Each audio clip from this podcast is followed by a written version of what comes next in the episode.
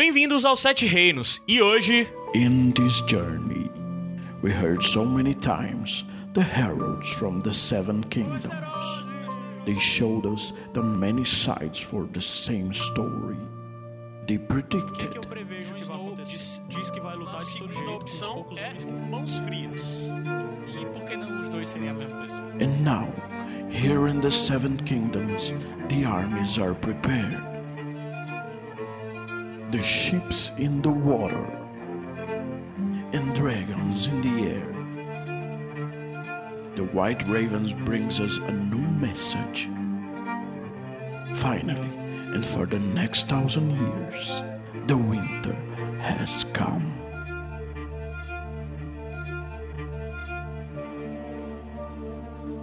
O Vesterose! Asteroide! Eu sou o Caio Anderson, eu tô aqui com o Gabriel Franklin. De volta, povo asteroide. Rafael de longe, Rafael PH Santos. Felipe de longe. Ah, Igor Vieira Dani, rainha, o resto nadinha. e Adams Pinto. Olha aí! Bem-vindo, Arthur. Depois de muito tempo, Adams Papai Pinto de Adams. volta. A primeira coisa que eu tenho que dizer é muito obrigado ao nosso amigo Alex Nunes, nosso amigo que fez essa abertura. Ele, ele nos mandou a mensagem dizendo porque ele já tinha feito uma vez algo desse tipo, uma brincadeirinha, imitando essa coisa de anúncio de, de filme americano. Ele que colocou essas vozes do programa Sim, também? sim, Sete sim. Foi. E a narração, essa coisa em inglês Tudo e tal, dele, pra tudo emular dele. essa paradinha de trailer americano, foi tudo ele que fez. Muito obrigado, Alex. O Alex é nosso amigo lá de São Paulo, participante do bando, nosso ouvinte, um cara gente boa, que até agora, infelizmente, é a única pessoa que conhece pessoalmente é o PH, nós ainda não conhecemos. Verdade.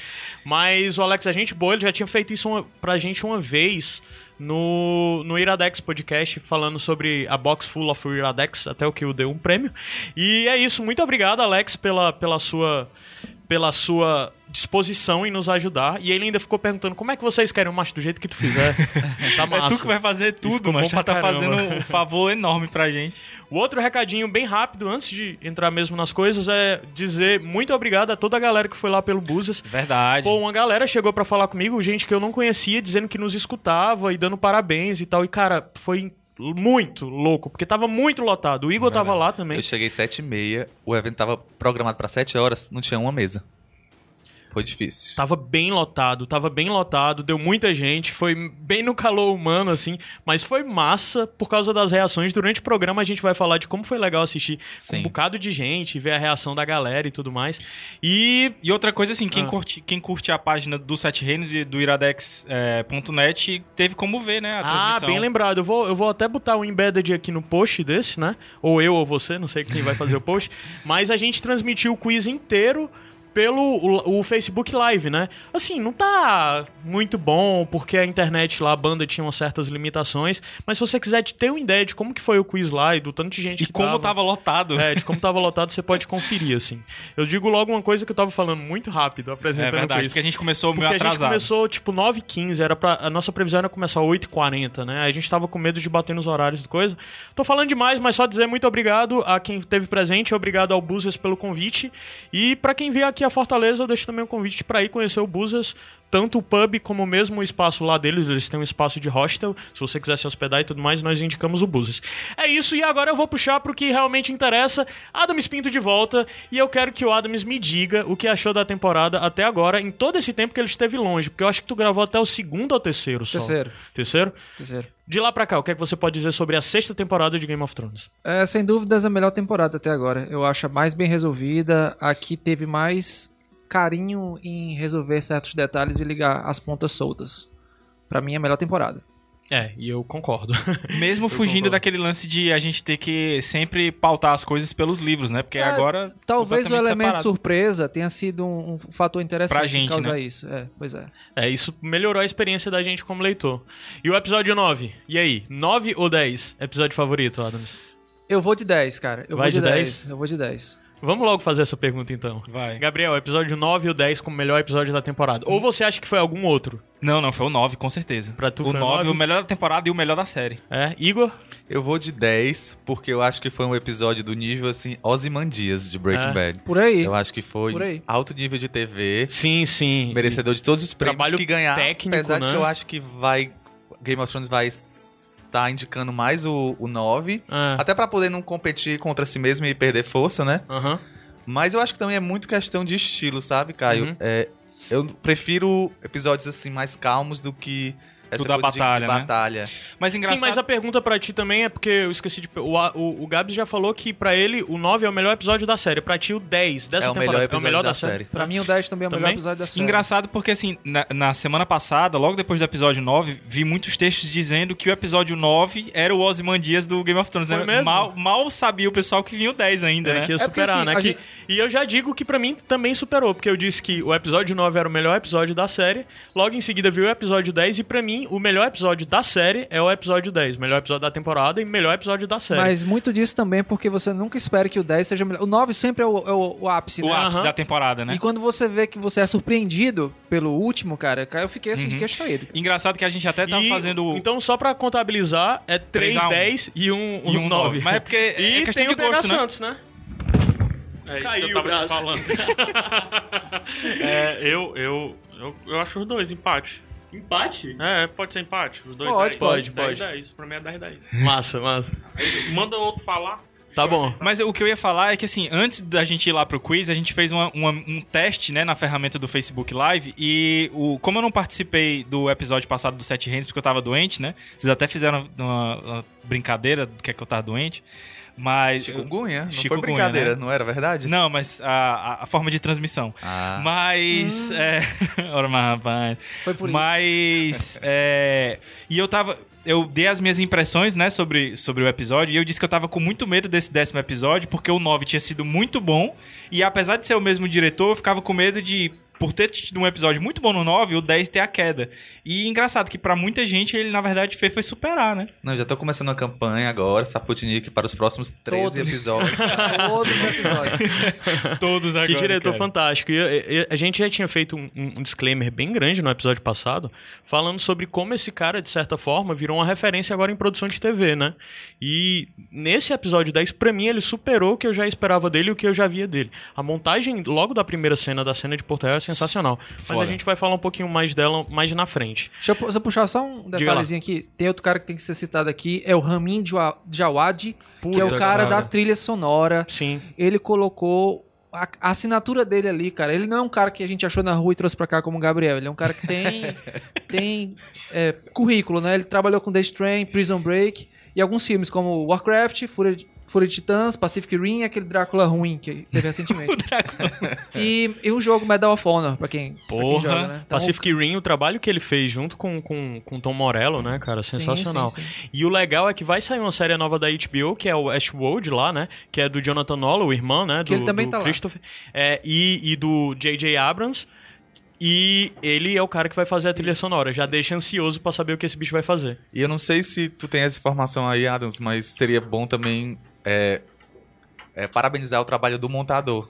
Porque a montagem Pois é, cara, a montagem desse episódio foi realmente fantástica. Principalmente dessa primeira cena de Porto Real, né? E. E eu sempre critico o- o- os produtores, né? O, o Benioff e o D.B. Weiss.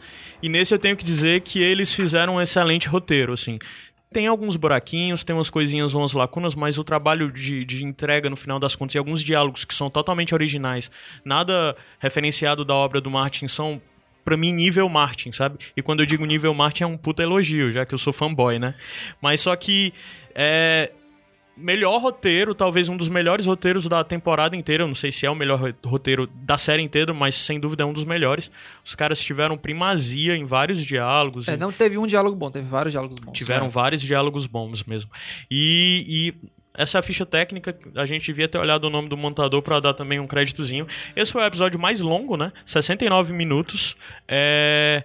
E tem as coisas, tem algumas coisas que logo no começo a gente viu que tinha, tinha mudança, né? Porque no começo começaram a, a aparecer as casas, como sempre aparece, Na apareceu abertura, né? Apareceu Porto Real, apareceu as Gêmeas, apareceu o Interfell, apareceu a Muralha, Merim e Dorne. Logo a gente sabia que ia ter Dorne. E a outra coisa interessante nisso é porque a gente viu é, o Interfell.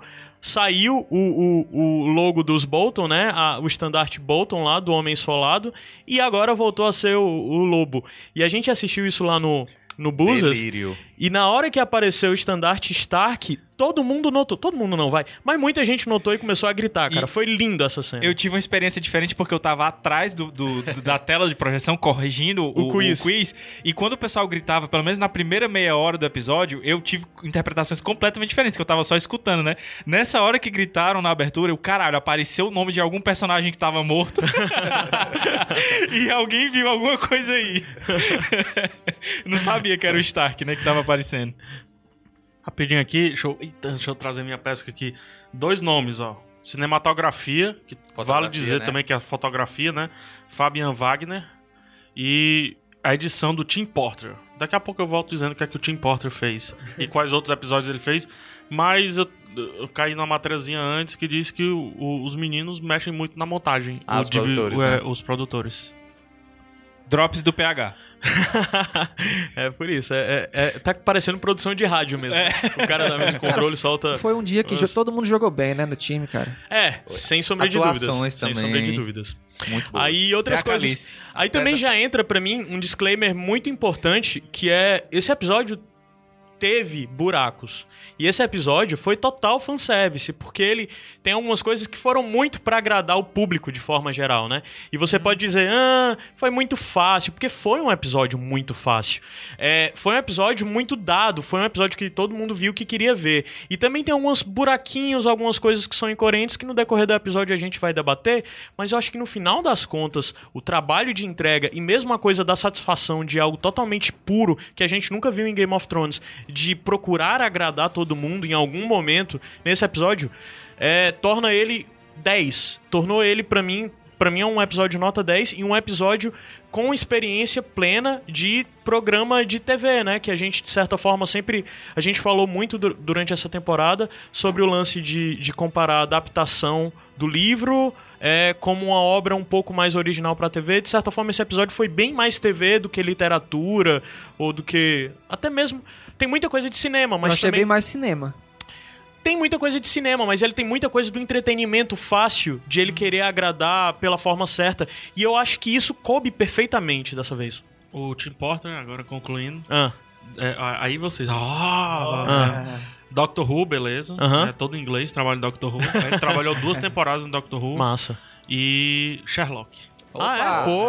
Ah, então ele é amiguinho do, E do o- Mofá, né? É, amiguinho do Mofá. E o outro, que eu me esqueci agora o nome, o, o fotógrafo, tá sendo o fotógrafo principal do Liga da Justiça. Ah, é? Ah, massa.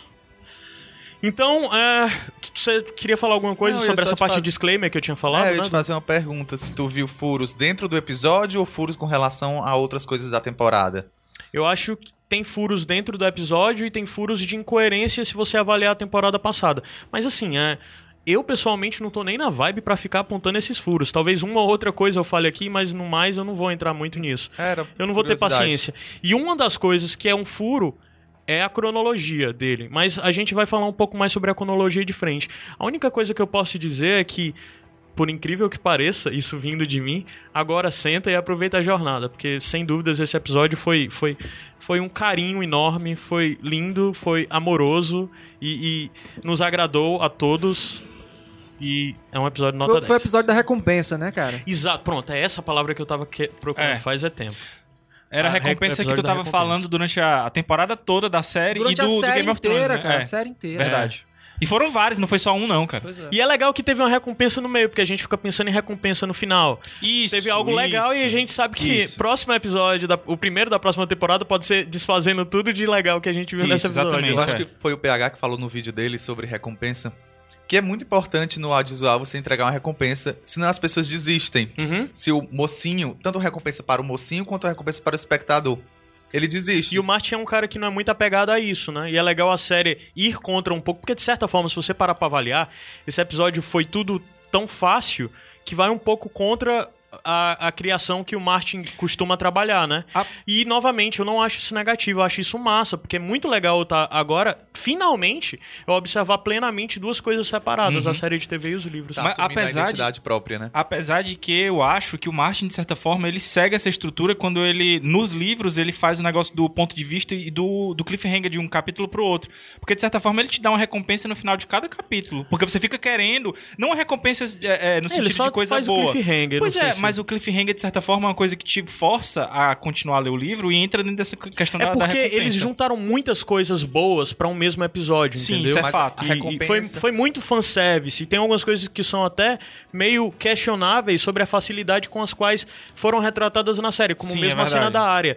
Mas, cara, foi tão bom ver aquilo, sabe? Você passa quatro que temporadas pra ver um Stark sorrindo. De repente, tudo dando Todos, certo. todos sorriram. Todos sorrindo num episódio só. Isso me leva, me leva a questionar se a série vai mesmo se diferenciar, porque tem aquela história. Se você espera um final feliz, você não está prestando atenção nessa história. Mas será que ela vai se distanciar cada vez mais desse sentimento, assim, dessa coisa intrínseca à obra do Martin? E como é uma obra de TV, pode ser que os protagonistas saiam vitoriosos mesmo no final? Ou se ela vai. Só, é só um alívio e depois vai vir mais. É interessante esse questionamento, né? De saber se no final eles vão entregar, porque a nossa expectativa, porque o Martin fala há muito tempo, né? De que o final dele vai ser Bittersweet, né? É... Agridoce. Agridoce, exato. Aí Que já sua fica, jornada seja agridoce. já fica o questionamento se os produtores vão continuar nessa mesma ou vão entregar um final mais fácil, né? Não sei, ainda tem muito episódio, muita coisa pra acontecer. E como as coisas Tu é aconteceram pensa, rápido, é né? pouco. Mas só que as coisas aconteceram muito rápido nessa temporada. Eu acredito que nas duas que estão por vir, as coisas vão vir mais rápido. Porque uma das coisas que eu reclamei muito, que eu apontei aqui, não reclamei muito, mas eu apontei durante a temporada, é que a série tinha que reduzir núcleos pra contar a história que realmente interessa. E nesse episódio eles fizeram muito disso, Sim, né? Sim.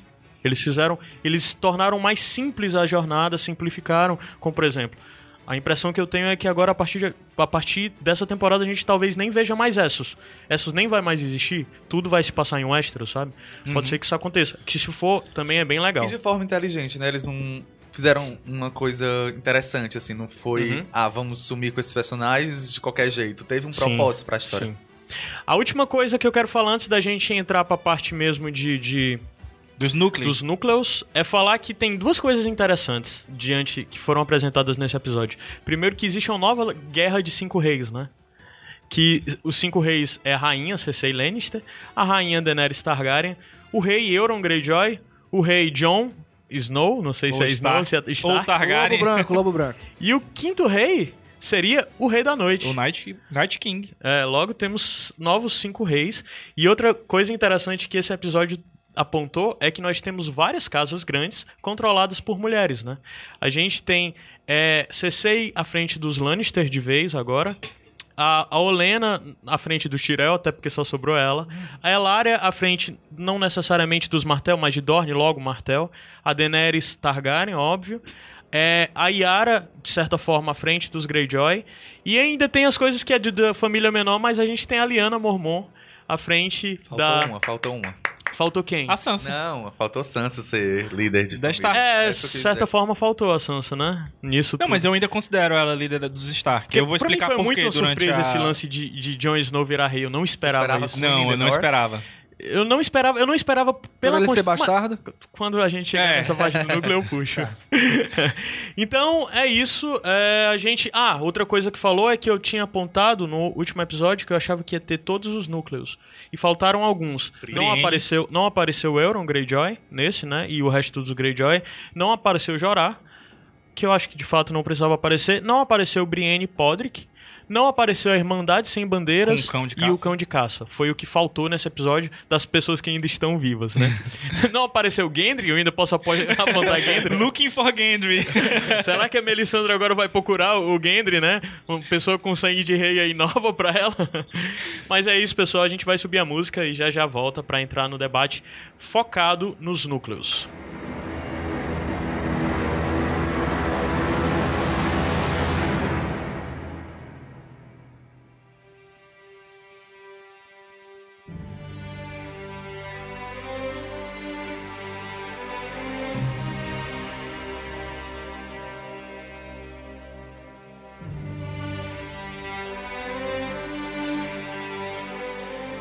Pessoal, só pra dizer que agora tá todo mundo com a boca cheia. bolo, com, bolo bom da porra. mano. A gente, a Luísa, a Luísa Lima, nossa amiga, que tem um, tem um- negócio de buffet e tudo mais, que é o tomate cereja, ela tem uma sócia e ela toca isso. Ela deu pra gente um bolo de presente pra comemorar o último episódio que cobre a série, né? Que ainda não é o último episódio, mas é o episódio que a gente tá gravando hoje pra falar do Eu episódio espero 10. que o bolo não tenha pedacinhos Podcast. de pessoas né? Não. Então, pra quem quiser ver qual é o bolo, a foto tá no- na postagem. Além de estar na postagem, tá lá no nosso Instagram. E, e agradeço a Luísa pelo bolo. E também recomendo para as pessoas que sigam o tomate, Ce- os tomate cereja, o negócio dela, e fiquem invejando todas as comidas deliciosas que ela posta lá. Muito gostoso. O- e também tem um blog que também tá linkado. Eu não lembro agora qual é o nome do blog dela. Também não, só sei que o bolo tá muito bom. Cozinha ou terapia? É isso aí. Aí a gente tem um PH pra isso. É produtor. É, o produtor. Então, vamos começar falando de Porto Real, né, cara? Que, pra mim, o episódio foi lindo, maravilhoso. Mas, cara, essa primeira cena de Porto Real que durou uns 20 minutos, essa. Puta, cara, que. Tenho vontade lin- de chorar. de Lindo, cara, lindo, belo lindo, lindo. É, é, Os é- detalhes que começam logo no começo da gente ver a CC e a CC com a roupa totalmente diferente, né? Totalmente nova. Na verdade, ele começa mostrando cada um usando seus trajes, né? O, Sim. o Alto Pardal, a. Cersei, a Marjorie e o Tom. Todo mundo se vestindo, se, Se preparando Para alguma coisa que a gente não sabe, né? O que é que é Muito, no momento. muito cinema, muito poderoso chefão aquela cena.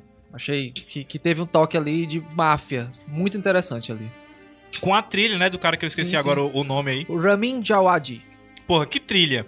Aquele pianinho O interessante dele é que eu conheço todas as músicas das todas as temporadas de Game of Thrones, mas essa não parece com nenhuma outra que ele tinha lançado até então. Pra Game of Thrones. Nenhuma, é totalmente diferente.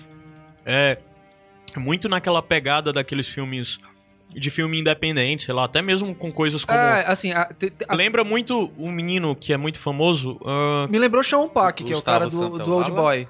Que é aquela coisa de, de plano, plano parado. mas muito o chão, tempo. não, não, eu tô falando a música, a trilha sonora Ah, que tá falando. Me lembrou Leftovers. É, é, é, do Leftovers é, É, o Hans Zimmer. É, não, não. Do Leftovers, eu tenho o nome do cara aqui, olha já. Ô, desculpa, Max Richter. É o Max Richter. Max Richter. Pronto, lembra muito Max Richter. Boa referência, exatamente. É, que o Max caralho, Richter, de certa forma. É, é Max que o Max Richter. Richter, de certa forma, lembra o carinha lá que até faz. Que é muito famoso e faz as coisas do, do, do Amélie Poulain e desses filmes assim. Ah, Ian Tiersen. O Ian né? Também lembra um pouco. Mas lembra muito mais o Max Richter. Que, por sinal, se você gosta de música. Vá no Spotify aí, cara. Procura o Max os, Richter. o- os discos dele que são foda. É, Muita cena com luz natural, na penumbra. Sabe? Aham. É, ali teve o E ele tava montando, o, apresentando todos os personagens, né? Todos os atores e tal que iam fazer parte daquela cena. E tem algo interessante que foi começado a construir desde então, que é o negro no episódio. O número de pessoas que O- estavam o- vestindo o negro. luto, né? Quase que é o luto, um luto, né? E, a CC em contraposição à Marjorie, que tava de claro, um cinza bem clarinho, um azul, não sei Aham. que cor era aquela. Pô, que legal Que é aquela roupa de pa Paquita gótica da, da, da, da, Cersei, cara. Cara, sensacional aquela roupa. Muito Aí a massa. Cersei, a gente depois vê mais na frente outras pessoas de preto, né? Porque a gente vê a Cersei de preto, que a, a Cersei usou muito preto desde que a filha faleceu, né? Acho que desde que o Joffrey faleceu, ela já Não só preto, muito como preto. roupas escuras. Até quando ela tá com vermelho, Lannister, ela tá com é quase vinho. assim, É, é um negócio bem escuro. É, mas eu acho que depois que a Micela morreu, não lembro dela ter usado outra cor que não seja preto. Aí nesse episódio, mais na frente, avançando um pouco também, só pra falar, a gente vê a Olena usando negro, Sim, né? é, eu prestei atenção nisso. A gente vê a Elaria usando negro, que a Elaria continua É, eu não de. lembrava. A Elaria, ela continua de negro pelo luto com a morte do, Do do, do Víbora, né? Quem repara, A gente vê a Sansa de preto, mas de certa forma já é algo mais pra aproximá-la do norte e talvez uma certa referência pra aquela Sansa que a gente vê lá no Ninho da Águia, quando ela aparece toda Sim. de negro, né? Aham. E Daenerys no final. E a gente vê a Daenerys cor de negro. Finalmente. a, a Daenerys usando uma cor Targaryen, né? Porque ela nunca usa negro. Mas isso eu acho que é porque eles queriam construir a personagem como heroína e Uhum. tons mais claros deixam isso, né? Então ela sempre usou muito azul claro. É, talvez. E agora não. Vamos E agora teve a ótima contraposição, É. porque os vários banners negro, né? E ela tava de negro também. E, e eu só queria, ainda voltando E só... o Tommen, só voltando falando em roupa, com a roupa dourada e uma coroa dourada, cumprindo a sua profecia de certa forma, né? Sim, é verdade. É, e só voltando um pouco falar sobre a trilha sonora, que eu tive, como eu falei, uma experiência bem estranha da primeira vez que eu assisti, porque eu só escutei. E, cara, é, não dá pra ter nenhuma noção Do que tá na tela. do que tá na tela com essa trilha. Cara, é essa música.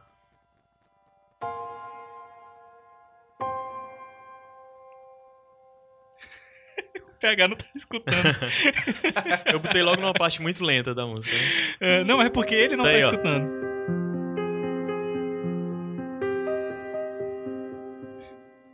Muito foda, muito foda. O nome dessa música, que tá nesse, no, no disco, né, da sexta temporada, como trilha sonora da sexta temporada, é Light of the Seven.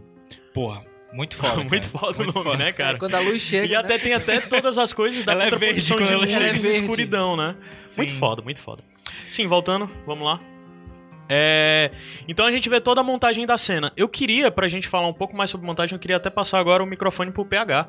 Porque eu queria que o PH falasse sobre toda a montagem dessa cena. Porque eu acho que pra mim é o destaque. Se eu tiver que falar sobre montagem de Game of Thrones, de uma coisa que saiu do normal, pra mim, que, que me surpreendeu de uma forma. É, como tu mesmo falou, que lembra muito a primeira cena do Poderoso Chefão e tudo mais. Foi muito único ver isso em Game of Thrones e nem parecia Game of Thrones, sabe? Nem parecia pela trilha sonora, nem parecia pela forma como eles estavam dando os takes no rosto, que ficava dando take, mudando e tal, porque geralmente Game of Thrones tem muito de entrar no rosto ou sair. As cenas estavam começando com take no rosto. É, é muito louco, eu quero que o PH fale um pouquinho disso. É, deixa eu só falar um pouquinho mais da trilha, porque eu acho massa. Claro. Acho bem bacana. É uma trilha essencialmente gótica, né? O Gabriel que sabe as coisas aí, é uma trilha gótica. Aí vocês falaram do preto e tal. É o, é o gótico chegando a Game of Thrones, né? Finalmente, né? Finalmente não, assim, pra algumas pessoas já havia, mas eu acho que agora chegou de vez e, e é isso. É, o lance do preto, mais uma vez falando aí, a, a, a montagem não, não explica tanto isso, mas é, é muito lindo ele se vestindo que você pensa assim: o único que não tava de preto foi o que se vestiu pra morrer. E quando a gente pensava que a, a, a Cersei, né? Por, op- por opção, né? Se vestiu pra morrer, o que não estava com preto. Isso, por opção, na cabeça dele não opção, é se vestir. É, Ah, ele escolheu, né? É, enfim.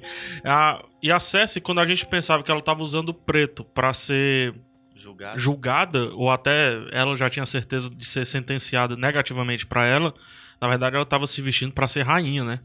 E pra já anunciar seu luto, né? Isso. Um luto. É... É. Um luto que ela tinha ciência do que ela ia fazer com o filho Sim, dela. sim, sim. Ela tinha ciência. Tu acha que ela tinha ciência? É, eu acho que quando mostra o corpo e ela mostra um pouco de indiferença ou ela força a indiferença naquela cena, eu acho que ela não tão extremo, mas ela tinha noção que ia colocar o filho numa, numa vibe muito ruim. É, eu acho que ela não mesmo. esperava que o filho morresse. Eu acho que o Não, lance ela foi o que anular. perdeu o controle da, na É. mão dele. Ela já esperava que ele morresse de qualquer forma pela profecia, né? Então ela já tá, Sim, acho que já tinha Mas eu acho que ela não dela esperava isso. que fosse consequência do, dela ato explodir, dela. que É. acontecesse agora, sabe?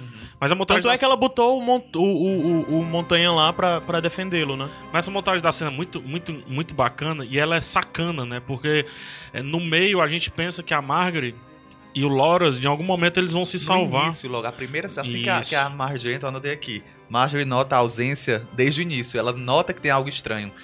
A, a montagem vai dando essas dicas pra Isso. gente, vai crescendo essa tensão de uma forma incrível. É o que eles chamam lá no, no inglês, são os baits, né? Os, os é, as iscas, né? Os Isso. snackzinhos de montagem que você já, puta, As vai... pistazinhas, né? Isso, vai dando merda, né?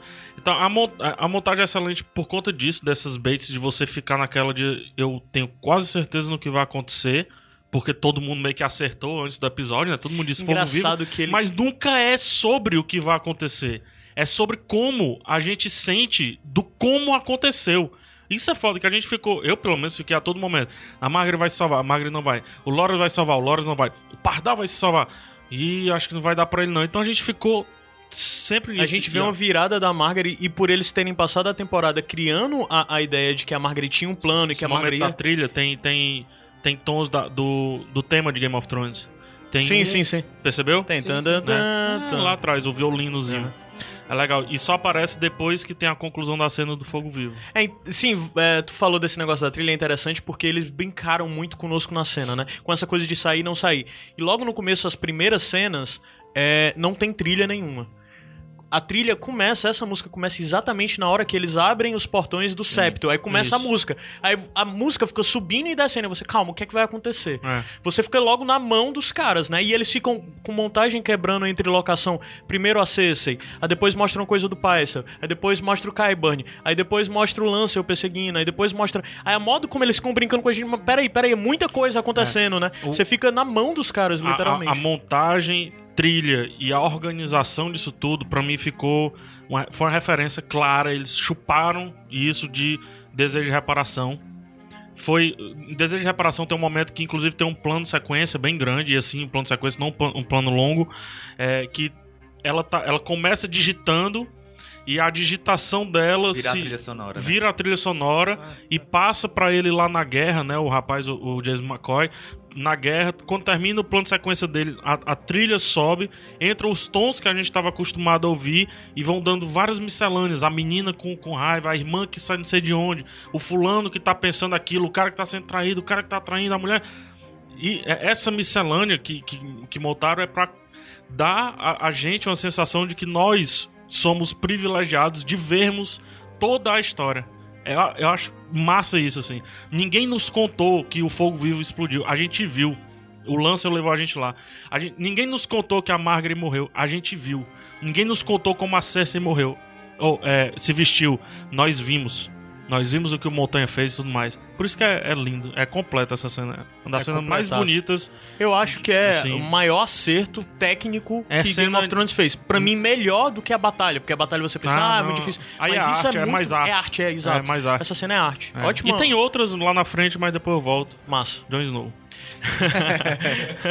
então, voltando um pouco, a gente vê também a- a- o que passa o Pycelle, né? Que ele é buscado Sim. pelo, pe- por uma criança. Passalim. E um pouco É. antes da. Um da dos passarinhos que eram do Varys e agora são do Qyburn, um né? pouco antes da, do, do destino dele, mais um pouquinho de lance de como ele é um personagem assim. Desgostável. Sim, sim, sim. Tem aquela ceninha com a prostituta Sim, pra é. gente dizer. A Pop não, ficou esse sem pagamento, né? morrer. Mas ele tem uma morte terrível, né, cara? Merecido, ó. Uma morte É uma terrível. cena forte, mas, é uma cara, cena são forte. crianças. Eu não acreditei. Cara, eu tava, eu tava vendo o episódio em pé, porque tava tão lotado, mas tinha pessoas conheci- minha- minhas conhecidas do meu lado. E eu ficava falando, caralho, é- é vocês estão vendo isso? São crianças. Mas uma são coisa que eu crianças, percebi- muito sádico, muito violento. No- público também muito sádico. Nós somos muito sádicos. a Sim, gente claro.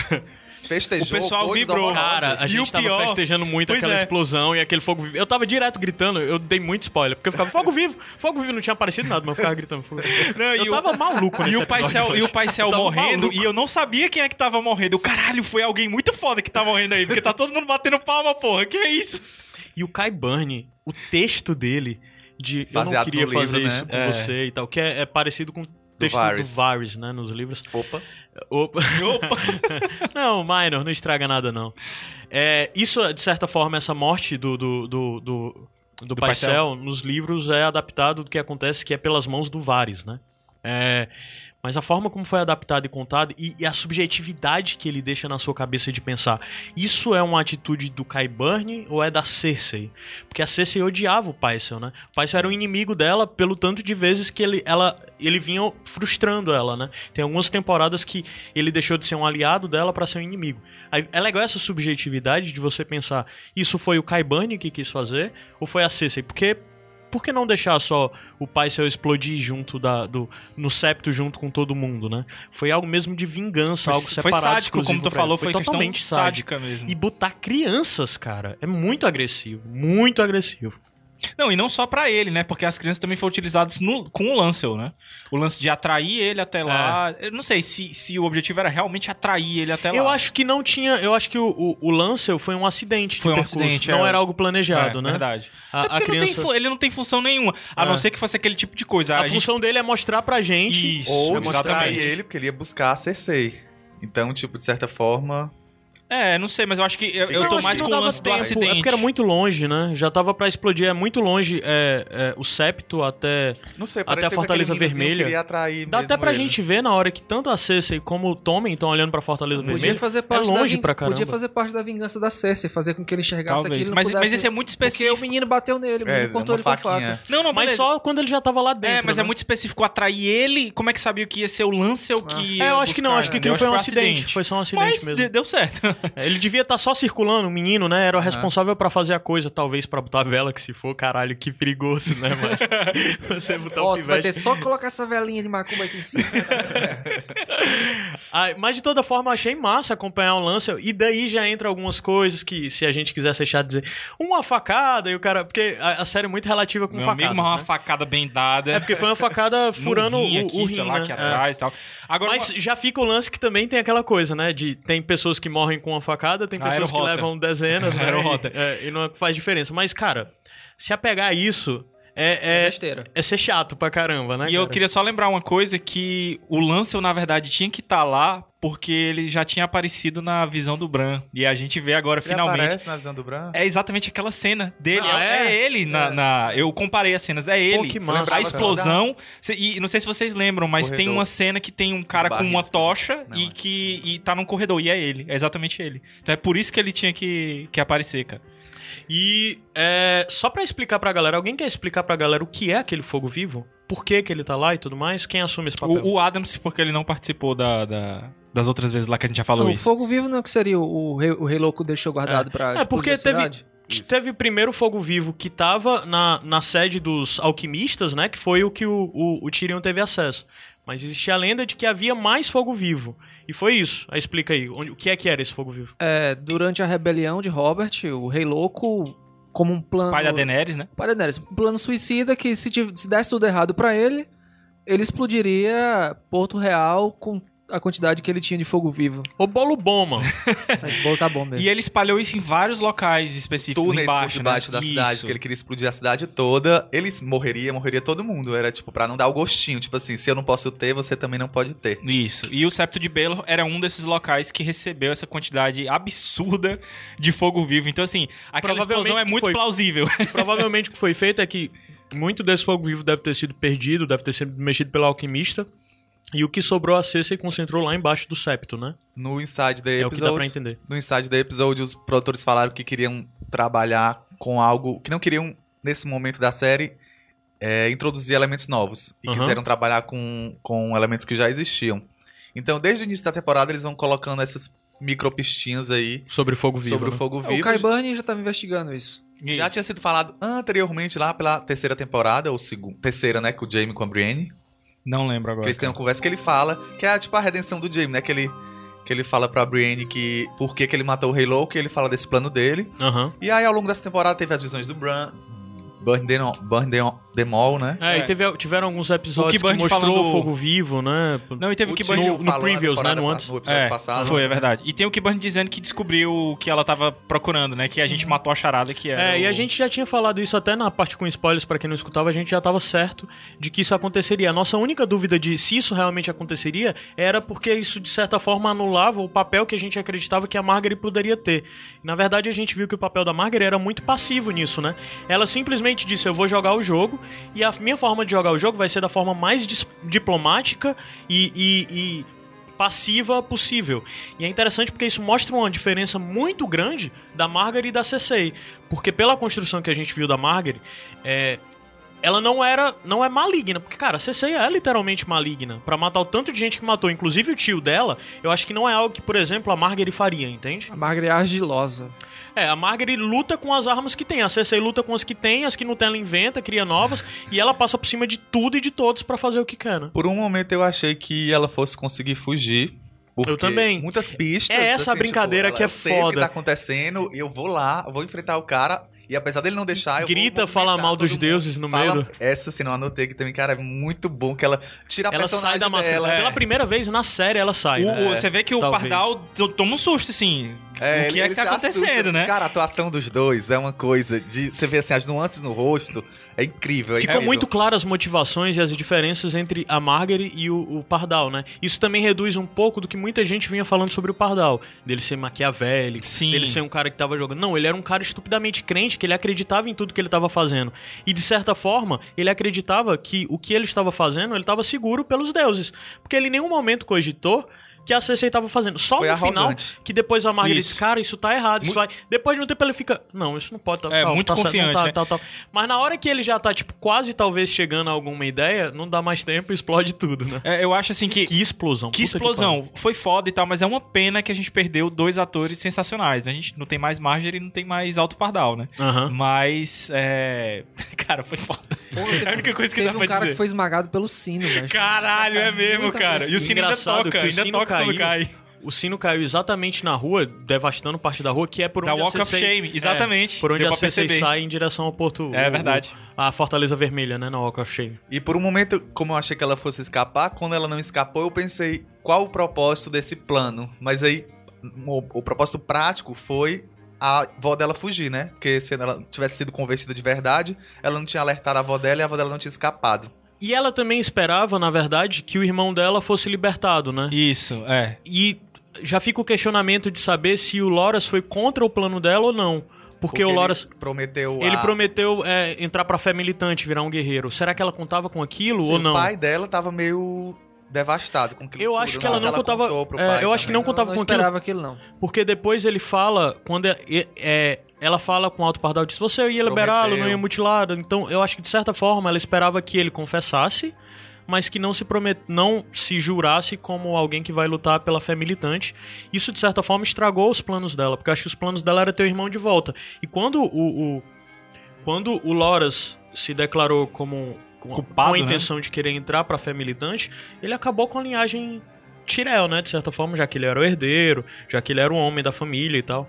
É, desenhou um péssimo, um péssimo panorama pra, pra, pra Pro Marguerite né, e da- pro da pai, né? Pro Tyrell. Mace Tyrell. Ele, tanto é que eles ficaram um pouco devastados e assustados, né? Nada que não possa piorar mais ainda, matando todo mundo.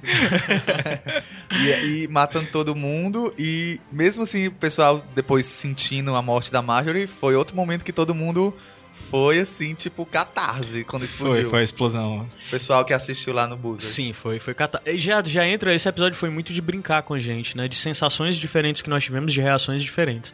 Aí já ficam algumas coisas que eu quero apontar. Eu até pedi pra vocês apontarem também coisas, os momentos que encheram os olhos de vocês e tudo mais. Durante o episódio a gente vai conversando sobre isso. Quando a gente estiver falando em alguma parte, vocês que tiver Beleza. isso aconteceu comigo, vocês dizem, tá?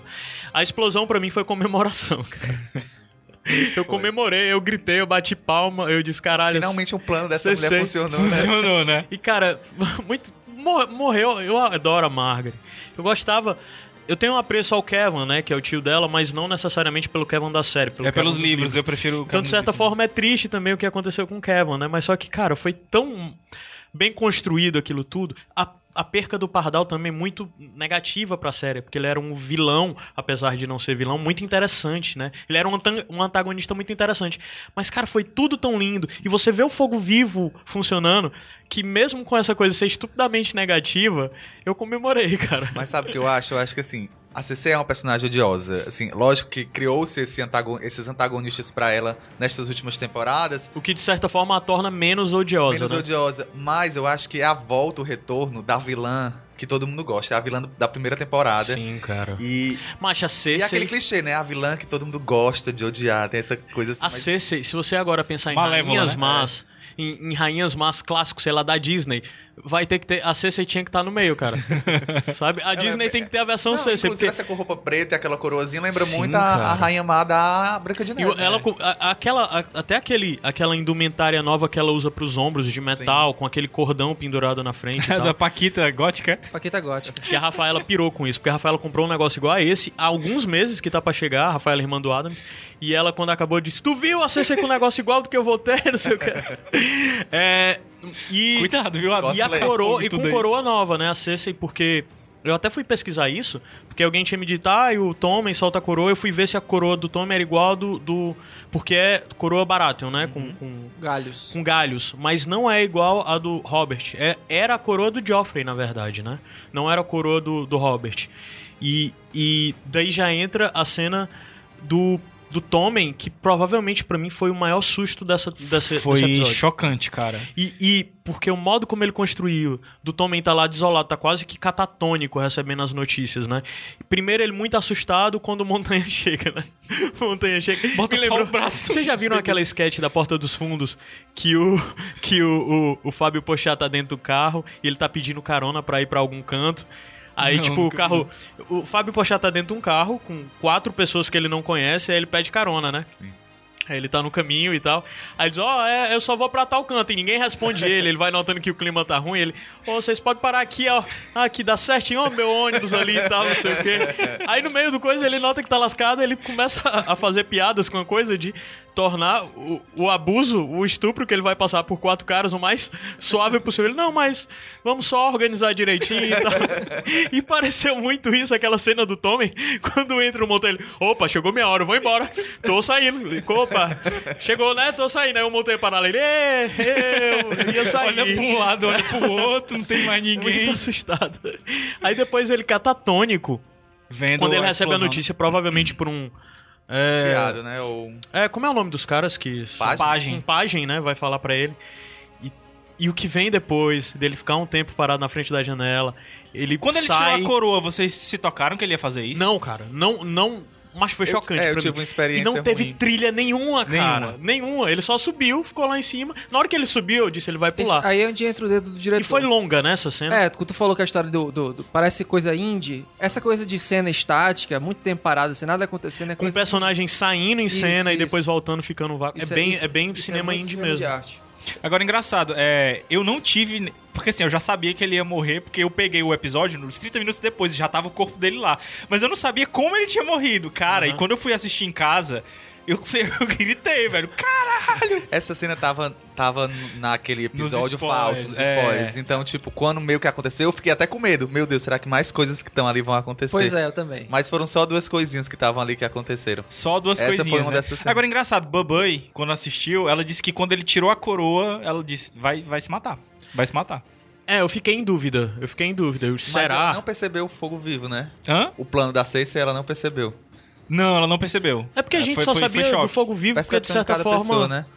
Não sei, acho que é porque a gente tem muito conteúdo dos livros pra pensar E a gente foi atrás naquilo. também, né? E a gente foi E- atrás e- de, de imagens e tudo e, E tal. Não, mas eu Quando- digo, como a do Caio não percebeu o suicídio, tua mãe percebeu o suicídio, Ah, tá. Pois E é. quando acontece o velório dele, que você vê a, a mortalha dourada em cima, você vê que a bruxa era boa. A Ela bruxa era acertou. boa, cara. Acertou. Era boa. E aí você e, e ainda falando dessa cena, vocês não Ao não- contrário dos livros, que até o final dos quintos livros, do quinto livro, o único filho que morreu foi o Joffrey, né? Os Uhum. outros dois são vivos. É, a Micela Agora já tá foi tudo mutilada só, né? A gente É, só ela só perdeu tá a pontinha da É. orelha, né? Mas uma coisa que eu ia perguntar pra vocês é se por causa disso a Cersei agora teoricamente não tá tranquila, mas porque agora finalmente não tem mais surpresas, teoricamente pela, pela Verdade. profecia dela, É, porque- da série, a profecia Aham. da série. É porque Ah, nos não, fala livros da ainda- rainha nova também. É, fa- Ah, alguém é, mais tem a Rainha jovem Nova. que você. ah, mas a série fala dela também? Fala, ah, então fala. pronto, então ainda tem a rainha Alguém jovem. mais É. jovem que você. Só que ela achava que era a Marjorie, ela acha que, Que ela- venceu. Ah, ela acha que venceu, exatamente. Então, então é isso. Então ela tá tranquila agora, eu Mas acho, será que ela tá né? tranquila? Porque ela viu os três filhos morrer. Eu acho que ela acredita demais nessa profecia. Tranquila no, sen- no, no- no sentido de que ela não precisa esperar mais coisas ruins que ela sabe que Eu vai que acontecer. ela Eu acho que ela já tá apática, cara. Ela já tá Ela já, ela já entregou a Deus, assim. Eu acho que ela espera, deuses, sabe? né? Deus. Não, ela não quer saber de sete, não. E daí já ela quer saber tem, de já sete. tem, inclusive, as duas cenas dela. A primeira dela com o Nela, né? Que é perturbadora. E depois a cena dela falando com o Kyburn sobre o filho, né? Perturbadoramente feliz. E a cena da Unella, Todo cara? mundo vibrou também, Todo viu, nessa vibrou. ideia da Unella. Muito negativo torcer por essa cena, cara. Ele entrega na mão do Montanha. O mano. que, que vocês acham que o Que o Montanha Montanha, fez? o Montanha bateu na porta. Isso não é minha mão, né? Eu acho muito Ei, perturbador. mas- Mas... mas para pra pensar no que representa essa cena, cara. Mas eu acho que ele... Sim, de mas, fato, mas... mas eu acho Ela- que ali ele arrancou os olhos dela. Tipo Dogville, cara. Eu ver. nunca vi Dogville. Nunca vi. O cara. Dogville tem um momento assim, catártico. A Nicole Kidman sofre pra caralho Aham. o filme todo. Quando ela se vinga, é um momento de euforia do Tu não público. tá estragando o filme, não, né? Dizendo Não, isso. gente, 2000 e... Ah. Tá Eu nunca vi, mas, mas, 2001, mas beleza. sei lá, eu sei que ela se vinga já. Las Trier, né? É, Cara, o texto da Cersei nesse E é momento horrível o todo. sentimento É, que você, porra, você cara. Ela, ela confessando, né? Ela Confesse, confessando finalmente. confesse. E depois ela falando tudo ela, que ela. admite, E ela que- diz- ela admite que matou o Robert. Sim, Pela admite que primeira matou o vez. Robert. Que Pela primeira vez, o irmão exato, e tudo. exato. E ela, faz, ela fala tudo que falou e ainda fala que. Que dá tudo, dá prazer. Não, ela diz como é, prazer, como é prazeroso, inclusive confessar. Isso, isso. Caralho, Agora eu achei foda. sacanagem É ela. sombrio. Shame, na hora que vai embora. Shame. Shame. Ela começou primeiro com Desnecessário. Desnecessário. Desnecessário. Ela entrou primeiro com Tipo, zombar, né? confess. Pegar na ferida. É, porque a Unella não tava mais nem escutando, velho, ali. Na, na boa, aquilo ali foi pra gente. Pra gente. Foi pra, ela gente. mesmo, foi pra ela mesmo. E ela começa, com- ela entra com confess e sai com sai shame, com né? shame, cara, E- incrível. só faltou o sino, cara. Só faltou o sininho. E ela Cara, sai rindo também. A cara da Unella quando ela diz, ah, então, se você vai me matar. Eu vou morrer, então, né? Vou morrer Tô e de tal. boa. E a Agora, ri, queridinha. cara. Agora, queridinha. Tá muito enganada. deu errado, né? É muito evil, cara. É muito mal, cara. É Chaotic, muita maldade. Chaotic Evil. Chaotic A Evil. Chaotic Evil. Chaotic Eu pensei que ela ia entregar pro Kai Burn.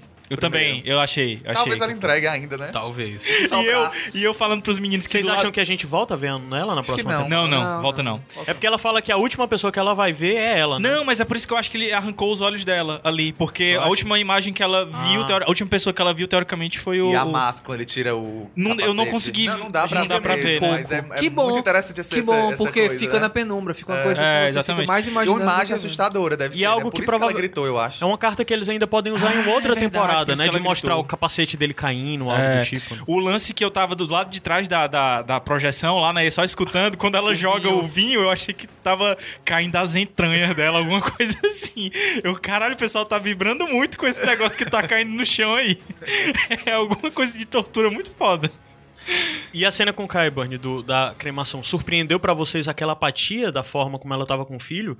Porque com certeza ela tá arrasada por perder o filho. Ela tá muito É, apática. foi, ela tá foi uma doente, parte né? do plano dela que ela, de certa forma, assumiu o risco, como o PH falou, mas ela não esperava que fosse acontecer daquela, daquele Eu jeito. acredito que também não. Entendeu? E depois ela fala, a, fala, a forma como ela fala que tá tudo perdido, que ela só diz cre, é, o creme e joga suas cinzas lá no septo. Que dá a entender que provavelmente o Tywin e a Micela foram enterradas no, no septo, né? Lá pelo septo.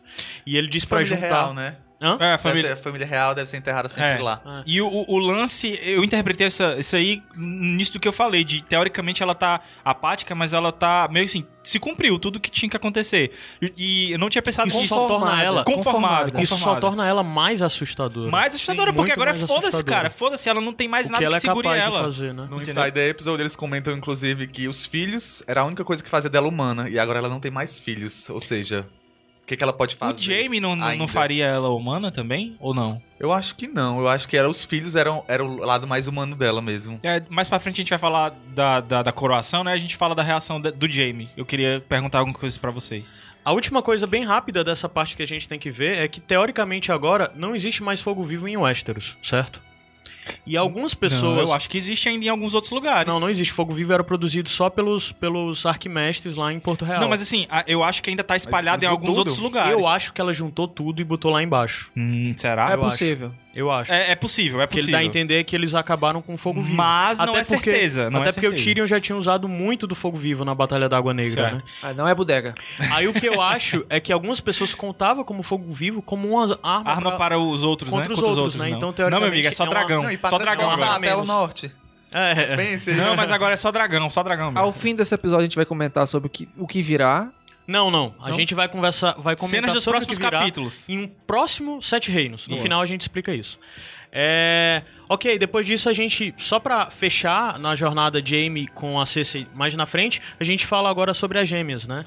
É, Só um, antes de você entrar nas gêmeas, entrando nas gêmeas, que lindo foi o Tommen se matando e House Lannister, o, o discurso do Frey falando pela casa Lannister, eu achei isso... É, emendou uma coisa Emendou. Sim, foi incrível. emendou Foi sobre a, sobre a imagem do Tommen. É o lance da montagem. Teve vários momentos de emendada, de núcleos diferentes com coisas que, que são parecidas, né? Mais pra frente a gente vai falar de outros. pela casa Lannister, né? Isso. Tipo, ruínas, né? Já era. Exatamente. Uhum. Jamie, e o Jamie vai. vai é É, é eu- a casa Lannister, né? Agora. A, a cena começa com esse diálogo, né? Entre o Jamie e. Não, o antes disso tem o diálogo O brinde, com o Bron, né? né? Ah, sim. Que é muito legal o diálogo com o Bron, porque a gente vê a área.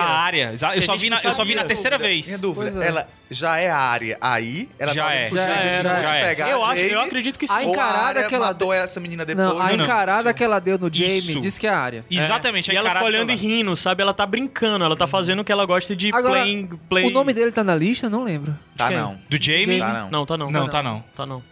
Senão ele já tinha papocado. Eu ali. acho que ele, é, se fosse ela teria feito. E tem mais uma vez um diálogozinho meio de light, né, entre o Bron e o, e o Jaime, É. né? É interessante ver a relação dos dois, mas só que dentro desse episódio que é tão grande, isso fica totalmente apagado, né? Aham. E o que vem, o que importa depois é o diálogo com o Valdefrey, que, cara, foi incrível. Sim. Foi incrível toda a montagem desse diálogo, né? Sabemos como é ser bajulado pela frente e escrotizado pelas costas, melhor É, dizendo. e a forma como ele confronta e que o, o Jamie tá no jogo, né? O Jamie tá no jogo com ele de dando resposta. Até que ele é. usa a palavra. É. Qual a palavra proibida pro Jamie? Kingslayer. É. E ele diz de novo, nós dois somos é, Regicidas, Kingslayers, é. né? Regicidas. Os dois somos. O problema, mais uma vez, é que o Walder Frey, ele, de certa forma, aceita isso, porque o Walder Frey, assim, por mais odioso que, se- que que o personagem seja, ele é um personagem muito interessante, cara. Porque ele joga o jogo não no nível alto, altíssimo. Ele joga, ele joga no, no- no- jogo dos tronos, mas ele fresca com o, prós- o próprio jogo, entendeu? Ele desmonta todo mundo que tá ali. E essa vez. já o nome da família. Pois é, e, e agora ele foi desmontado pelo Jamie, né? Porque o Jamie fica louco também, né? É, mas ele, ele parece também, chega, parece que ele vai vencer o diálogo, né? Que ele vai Sim. desmontando o Jamie também, até que o Jamie vira e, tipo assim, a gente não precisa de vocês, tipo, vocês Se toda vez que a aí. gente tiver que, que vir aqui pro, pro norte pra poder Dá recuperar. É, vocês. por que, que a gente precisa de vocês? Foi foda isso daí. E, e a forma como é, a volta daquela coisa do conflito extremo que o Jamie sempre passa, né?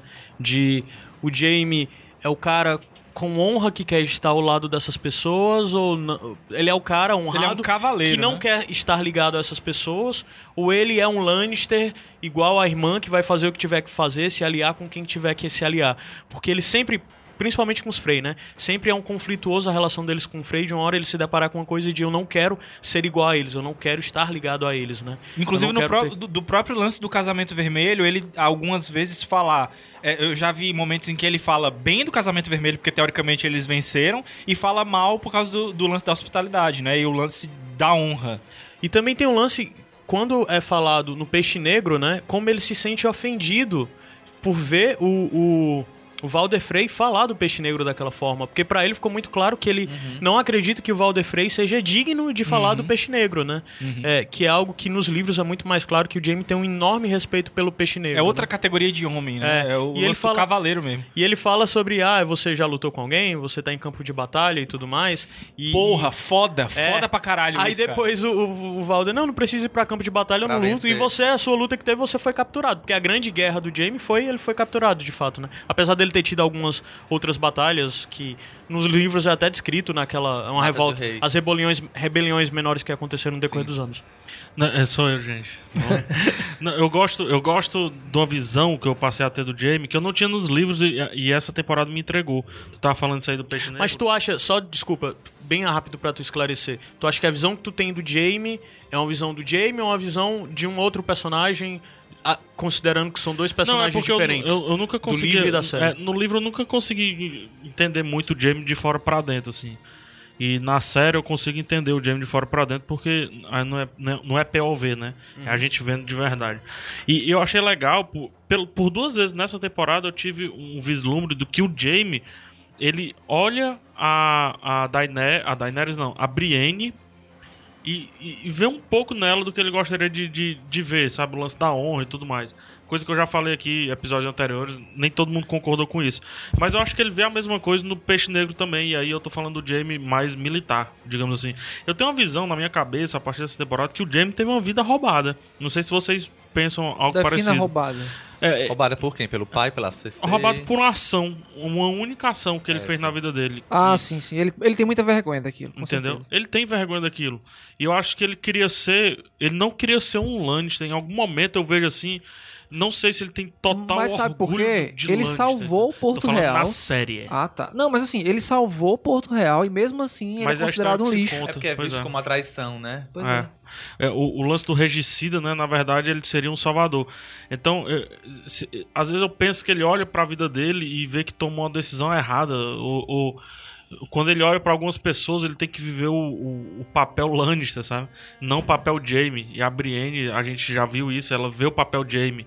E o Peixe Negro, ele fica muito triste quando o Peixe Negro fala que ele se arrependeu, que ele não se surpreendeu com o que ele viu. E o Jamie fica muito triste. Aquela cena nunca sai da minha cabeça quando o Peixe Negro dá o diálogo dele, né? E aí, o que é que você viu? Aí ele fala assim: ah, eu, eu não vi nada demais, sei lá, uma parada assim. E ele fica muito triste, o Jamie. Assim como ele fica muito triste quando o Valder Frey caçou, né? Que ele, o Peixe Negro, o grande Peixe Negro, foi Morreu morto por por solda- soldados. soldadinhos Lannister e tudo mais. Foot Soldiers. É, eu vejo um pouquinho de honra no, no, no Jamie. Ou Eu já vejo mais no livro, mas. É. É. é Não, mas de é interessante. A série pela primeira vez me entregou Sim, um- sim, um, sim. pouco dessa tentativa de honra que o Jamie tenta. É como se o, o Lan- é, é como se o Jamie tivesse fosse uma, um uma luta imã interna. e, e ficasse girando em cima do- dos polos. O Lannister leva ele pra um lado, o Jamie É, leva ele isso, pro é outro. por aí. o Jamie- Bem é, por aí. por aí. Isso ficou bem claro nesse episódio, inclusive de você pensar que no final das contas, o tal Jamie dos livros que a gente fala e todo parece que ele tá chegando, É. né? Essa coisa até mesmo Mais da... pra frente a gente vê É. na coroação, né? A Talvez gente vê um- na coroação que talvez seja o que a gente fala muito A sobre... ruptura, né? A ruptura entre a relação de Amy e Cersei, né? Pode ser que venha agora com essa coroação. Tomara, cara, porque não faz sentido se não, não, não tiver isso. Porque o modo como eles fazem toda a construção do Jamie ser relutante, do Jamie, é, como o Pega falou, foi perfeito esse lance. Do Jamie, no final das contas, ter a vida roubada, né? Não só tanto pelo lance dele matar o rei. Na guarda real também, por- o lance da guarda real. É, porque ele era um cara meio. Ele era um cara que. Talvez o grande problema da vida dele seja de fato a Cersei, né? Porque ele é um cara que fantasiava muito até essa questão do cavaleiro. Ele era fã do Baristan Selmy. fã do Arthur Ele Dane, queria cara. ser da, da, Ele da foi Guarda sagrado é, cavaleiro por um dos maiores cavaleiros dos Sete É. Reinos, que foi o Arthur Dane. E ele tem um certo apreço, e a gente vê isso até nos capítulos dele. E também viu isso na série, dele abrindo várias vezes o livro da Guarda Real, né? E E ele olhando páginas, aquilo né? e sempre se preocupando com a história que vai ficar pra ele. Que é algo que a gente não vê nenhum dos outros Lannister pensando sobre. Sobre como a história dele vai ser contada depois. O Tyrion não se preocupa com isso, a Cersei não se preocupa com isso, dos irmãos. O único que se preocupa como a história sobre ele vai ser contada é o Jaime, né? E, e eu achei muito marcante esse detalhe do que vem acontecendo, tanto da jornada dele, em, em- primeiro é, em Correr Rio e depois nas Gêmeas, dá uma indicação de que o Jaime não é total essa figura que vai fazer qualquer coisa que for pela, pela Cersei, né? É, já deixa ansioso desde já pra saber o que vem pra próxima temporada e como vai ser o Jaime na próxima temporada. E depois disso, o que é que a gente vê em- nas Gêmeas? A gente já vai falar disso aí? Claro. Claro. Eu acho o mais fanservice da, da- do episódio, cara. Foi, foi isso aí. Eu, É, até. A morte dele ou a torta em si? a torta A e torta e a a morte. morte. Não, mas a morte, nem tanto, mas a. a Você acha que era a maior vingança a que área, entendeu? esperava? Porque a ta- vingança, cara. A É a vingança. maior o sorriso, série, assim, como tu falou, é agora. o sorriso na cara do Stark. Sim. Mas melhor que Sansa versus Ramsay. Arya versus Valder. Não, não achei. Não achei. Não achei. Eu achei o sorriso da Sansa ainda um dos momentos mais fodas dessa Mais série. ving- vingativo. com maior assim, né? senso de vingança foi aquele, foi aquele sorriso da Sansa. Mas uma coisa que eu ia dizer é que, até mesmo quando ela já tava falando pra ele e tal, da torta e não sei o quê, que eu acho Ela que tu vai ter mais coisa "They- pra falar, They are here, my lord. Eu... ah. eu fiquei pensando que ia ter um The North Remembers ali, mas porque eu não imaginava que era a área ali, entendeu? Vocês tiveram a sensação de que podia ser a área? Tava no tu spoiler. tava. Tava no spoiler. Ah, tá. Eu vi no spoiler. Cara, isso aí foi foda, então. Porque assim. É, Eu fiquei muito, mas muito surpreso de ser a área ali. Pois é, na hora que apareceu aquela meninazinha. Eu achei que era só a menina do norte. Não, eu achava que era a Irmandade Sem Bandeiras que ia aparecer. Ah, não, mas eu, eu queria Eu um The North Remembers. pra- eu pra queria ver. um The North Remembers. Mas ali. tem uma coisa interessante nessa cena. É. Eu acho que não tem isso nos li no- na série, mas nos livros, a área nunca ficou com o Hansei, ou com o Roose Bolton, né? Como ela ficou em Harrenhal É verdade. Ela fica temporada. com o Tywin. Ela fica com Tywin Lannister. E tem a famosa cena do diálogo dela com Tywin, Do que o Milord, Tywin fica perguntando. ela a fa- é, falar fica perguntando sobre. Porque ela se refere a ele como My Lord. Aí o, o Tywin a corrige. Você não diz quem é quem você é. Você não é quem você diz ser. Porque ela fica dizendo que é filha de camponês, o caramba quatro. E o Tywin reconhece que ela não é, que ela é filha de alguém nobre e tá mentindo, porque ela se refere a ele como My Lord. E o pessoal comum, o pessoal humilde, de camponês e tudo mais, não fala My Lord, fala Milord, né? É, Milord, Milady, e no lugar de My Lord, My Lady. E ela, quando se refere ao A ele, o, né? o Valder Frey, se referiu como My, My Lord, né? De certa forma, é uma indicação de que eu posso estar supervalorizando, mas pra mim isso foi um easter egg Que que, o- tipo, que os, é. que os, os roteiristas botaram, né? Os produtores roteiristas Tô botaram mostrando quem eu sou aqui, pra né? falar conosco, né? Eu não me toquei. Eu vi várias pessoas na internet, principalmente nos fóruns e tal, dizendo que na hora que viram My Lord, se tocaram que era a área. É, eu não, não Cada vez que ela falava They are here, my lord, eu dava um pulinho de alegria assim aqui dentro. Pô, cara, ainda bem que eu não tomei esse- eu não li esses spoilers. Ainda que vocês bem, leram, cara, ainda bem. Mas o, o, o Igor acho que ia falar, né, da, da, da questão da torta. Torta Frey. Sim, é, exatamente. É interessante a gente explicar um pouco pra galera, é, porque isso foi. É porque a série tem os níveis de fanservice. Tem o fanservice pra todo mundo, mas tem o o fanservice deles específico, o serviço deles pra quem lê os livros e pra quem é viciado. E eles fizeram isso agora nesse episódio com essa cena Mas- da área. Foi fanservice gente pra gente que lê os livros. Puxar mais, a, mais atrás vira um fanservice pro, pra quem viu a série também. Mas só que pra quem viu Sim, a série por também. causa do meninozinho, né? do Bran. Que ensina pra ela a fazer.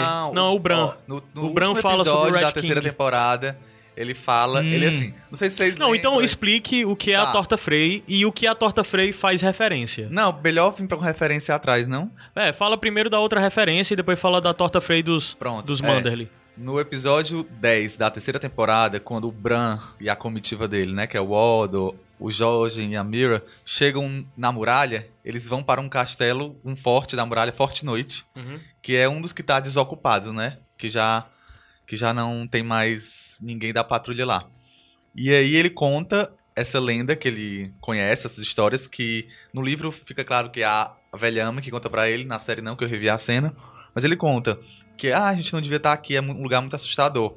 Aí a, Me, a Mira pergunta: "O que foi que aconteceu aqui?" Aí ele conta que tinha um cozinheiro na patrulha da noite há muito tempo, isso antes da, do Aegon Conquistador chegar, que tinha um- uma, uma raiva do rei por, Por algum alguma motivo, razão por que alguma não é razão né? desconhecida.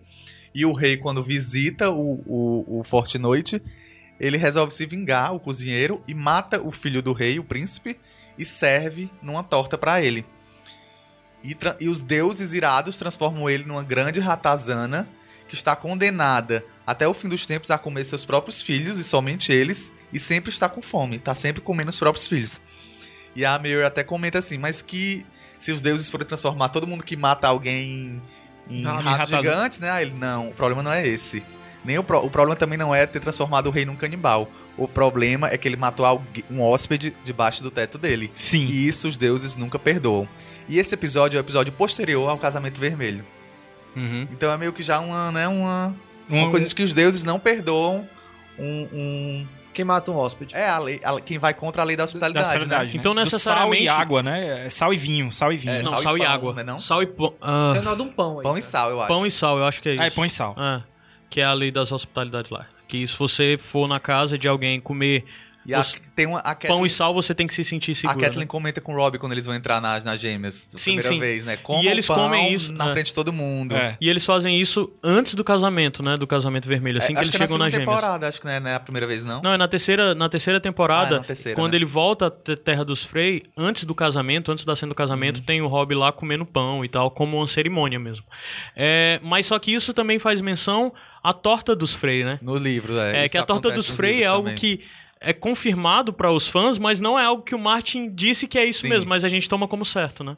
O Manderly, que é aquele cara que é o primeiro que jura a lealdade depois da Liana Mormon, pra quem lembra da cena O do- velhão barbudo. É. Isso. Cabelo branco, né? Ele é, perdeu o filho no casamento vermelho, como a própria Liana diz.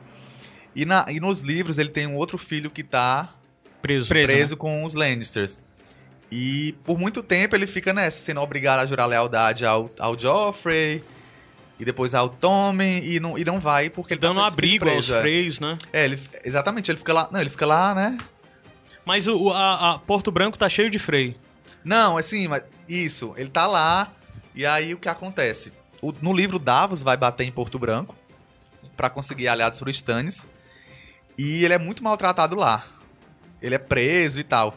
E depois ele ele ele é uma conversa do, do Lord Manderly com ele. É, o Lord, Ele confessa. É, o Lord Mander ele con- o convoca escondido das Isso. pessoas pra uma conversa particular. E confessa que aquilo foi tudo um esquema, uma cena de que ele jamais teria perdoado quem fez isso com o filho dele. o Norte se lembra. É, o Norte se lembra, ele faz um discurso incrível e, e conta que não, meu desejo é mesmo que esse povo se foda, que eu não aguento olhar eles, mas eu sou vigiado o tempo todo Uhum. por, por Freys, eu tenho tive que prometer minha neta a um Frey, por isso, por isso, por isso, mas agora eu recebi meu filho filho, de volta, ele recebe o refém de volta e acabou a farsa. Ele diz isso. O que acontece em A- seguida... acontece, a- acabou a farsa assim, né? Porque ele finge que executou o Davos, Sim, né? Que o Davos tá morto. vingar, né? E na verdade ele liberta o Davos, mandando o Davos ir procurar o Ricon, Isso. que o Ricon tá perdido no norte, né? É. Provavelmente em Skagos. Mas É. agora ele não tem mais nada a perder porque o filho dele está com ele de novo. Aí ele manda o Davos em uma missão pra encontrar o Ricon, que tá pelo norte, solto Isso. por aí. E ele se move para, para o Interfell, onde vai É, acontecer O Manda ele vai pra Interfell pro casamento do Ramsay e a falsa área. com a falsa área, né? Que a Sansa nunca chega em Winterfell nos livros. É, quem casa com, com ele nos livros é a Jane, Jane Poole, Poole, né? Amiga é. da Sansa. que o- os Lannister mandaram a Jane Poole fingindo para pro povo do norte acreditar que era a área, né? Isso. Mas Só quem torta? sabe que não é a área é, é os Lannister e os Bolton, né? O resto das pessoas acredita que de fato é a área Stark. E nessa comitiva que vai de Porto Branco até o Interfell, três freis desaparecem Uhum. no caminho. E chega, quando chega no casamento, todo mundo se pergunta: cadê, cadê, cadê? Não, foram na frente e se perderam. E no casamento ele serve três tortas gigantes. Uhum. E ele serve pessoalmente os pedaços para os freis que estão presentes. O Valder Frey não tá Uhum. no casamento. E ele serve, faz questão de servir. E logo em seguida ele pede pro, pro bardo tocar a música sobre o rato cozinheiro. Uhum. É muito Então, na cara. E É. ele tá morto de bêbado e fica muito alegre morrendo de comer torta, né? o Torta, Mandarin, é, ele come exatamente. vários pedaços da torta. E aí foi daí Ai. que surgiu a teoria de A que teoria a torta é, é. os freis, os três freis que sumiram, são três tortas, Aham. Estão ali recheando as tortas. E, e a série fez essa referência perfeita de botar a área servindo Freys, né? Servindo o Valdenegro e o... O, E o Lothar Coxa. O Lota... É. O, o- e a- isso é fanservice total pros livros, né? E ainda Pra fica uma outra coisa que eu, vi algumas pessoas perguntando assim: ah, mas e como é que a área sabia fazer torta e tal? E lembrar que o menino ensinou ela a fazer torta, né? O, Torta o quente. Lome. Exatamente, o torta quente. Ensinou ele a fazer torta. E se você for ver, a torta é muito parecida com, as- com aquela torta é, que ele entregou uma vez pra Brienne, com a, ca- o lobinho colocado em cima. Uhum. A, a crosta da torta é igual àquela outra lá.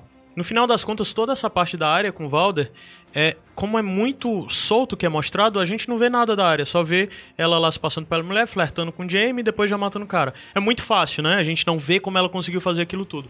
Mas ainda Mas bem o, que a o gente não viu isso. resultado, o Só resultado, queria um sorriso maior no rosto dela. o resultado é tão agradável, Gostei do, cara. do sorriso dela do jeito que tava. Tá, O gostava, resultado é tão agradável e é tão. Você finalmente viu o desgraçado do Valder Frey morrer. gostei. A Nara Stark, eu É. quero que você saiba disso. É, e que você. Eu até achei estranho porque ela fala que vo- a última pessoa que você vai ver. A última coisa que você vai ver é um Stark, né? Sorrindo. É. Um Stark sorrindo. Aí ela mata E ele. fica a atrás, faca- e fica atrás. Mas só que Não, ele não, vira a ele cabeça vira, é. e fica Ah, olhando pra ela, pra cima. Ele fica olhando pra cima e fica olhando o rosto dela. E ela eu acho que ela puxa, né? Não? Ela Tem uma puxa? diferença entre o sorriso dela e da Sansa. E dá Cersei. O, o sorriso da Sansa é um sorriso de alivio e de satisfação. O da área é um sorvi- sorriso de doente, cara. É. É. de alguém que tá vendo o sangue descer e dizer. Uma coisa de. É. E aí é outro momento Catarse, assim, sabe? que a gente é meio psicopata junto com o personagem, porque é todo mundo comemorando a jornada dessa criança que É. se tornou um assassino. E tá É todo mundo, absurdo, "Uh". cara. É muito absurdo. Game of Thrones não leva pra um canto muito ruim. Moralmente Eu falando. gostaria, esse, esse, esse todo mundo eu não comemorei, não.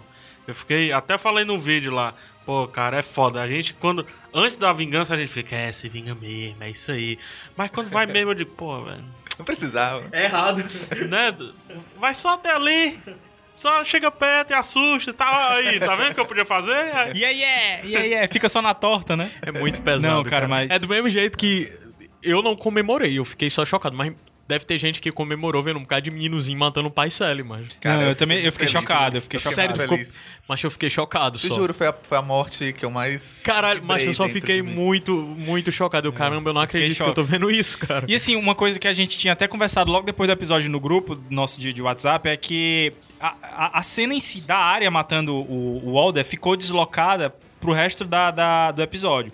A gente ficou pensando, ah, seria interessante ter ficado no, no 7.1, né, no primeiro da sétima temporada.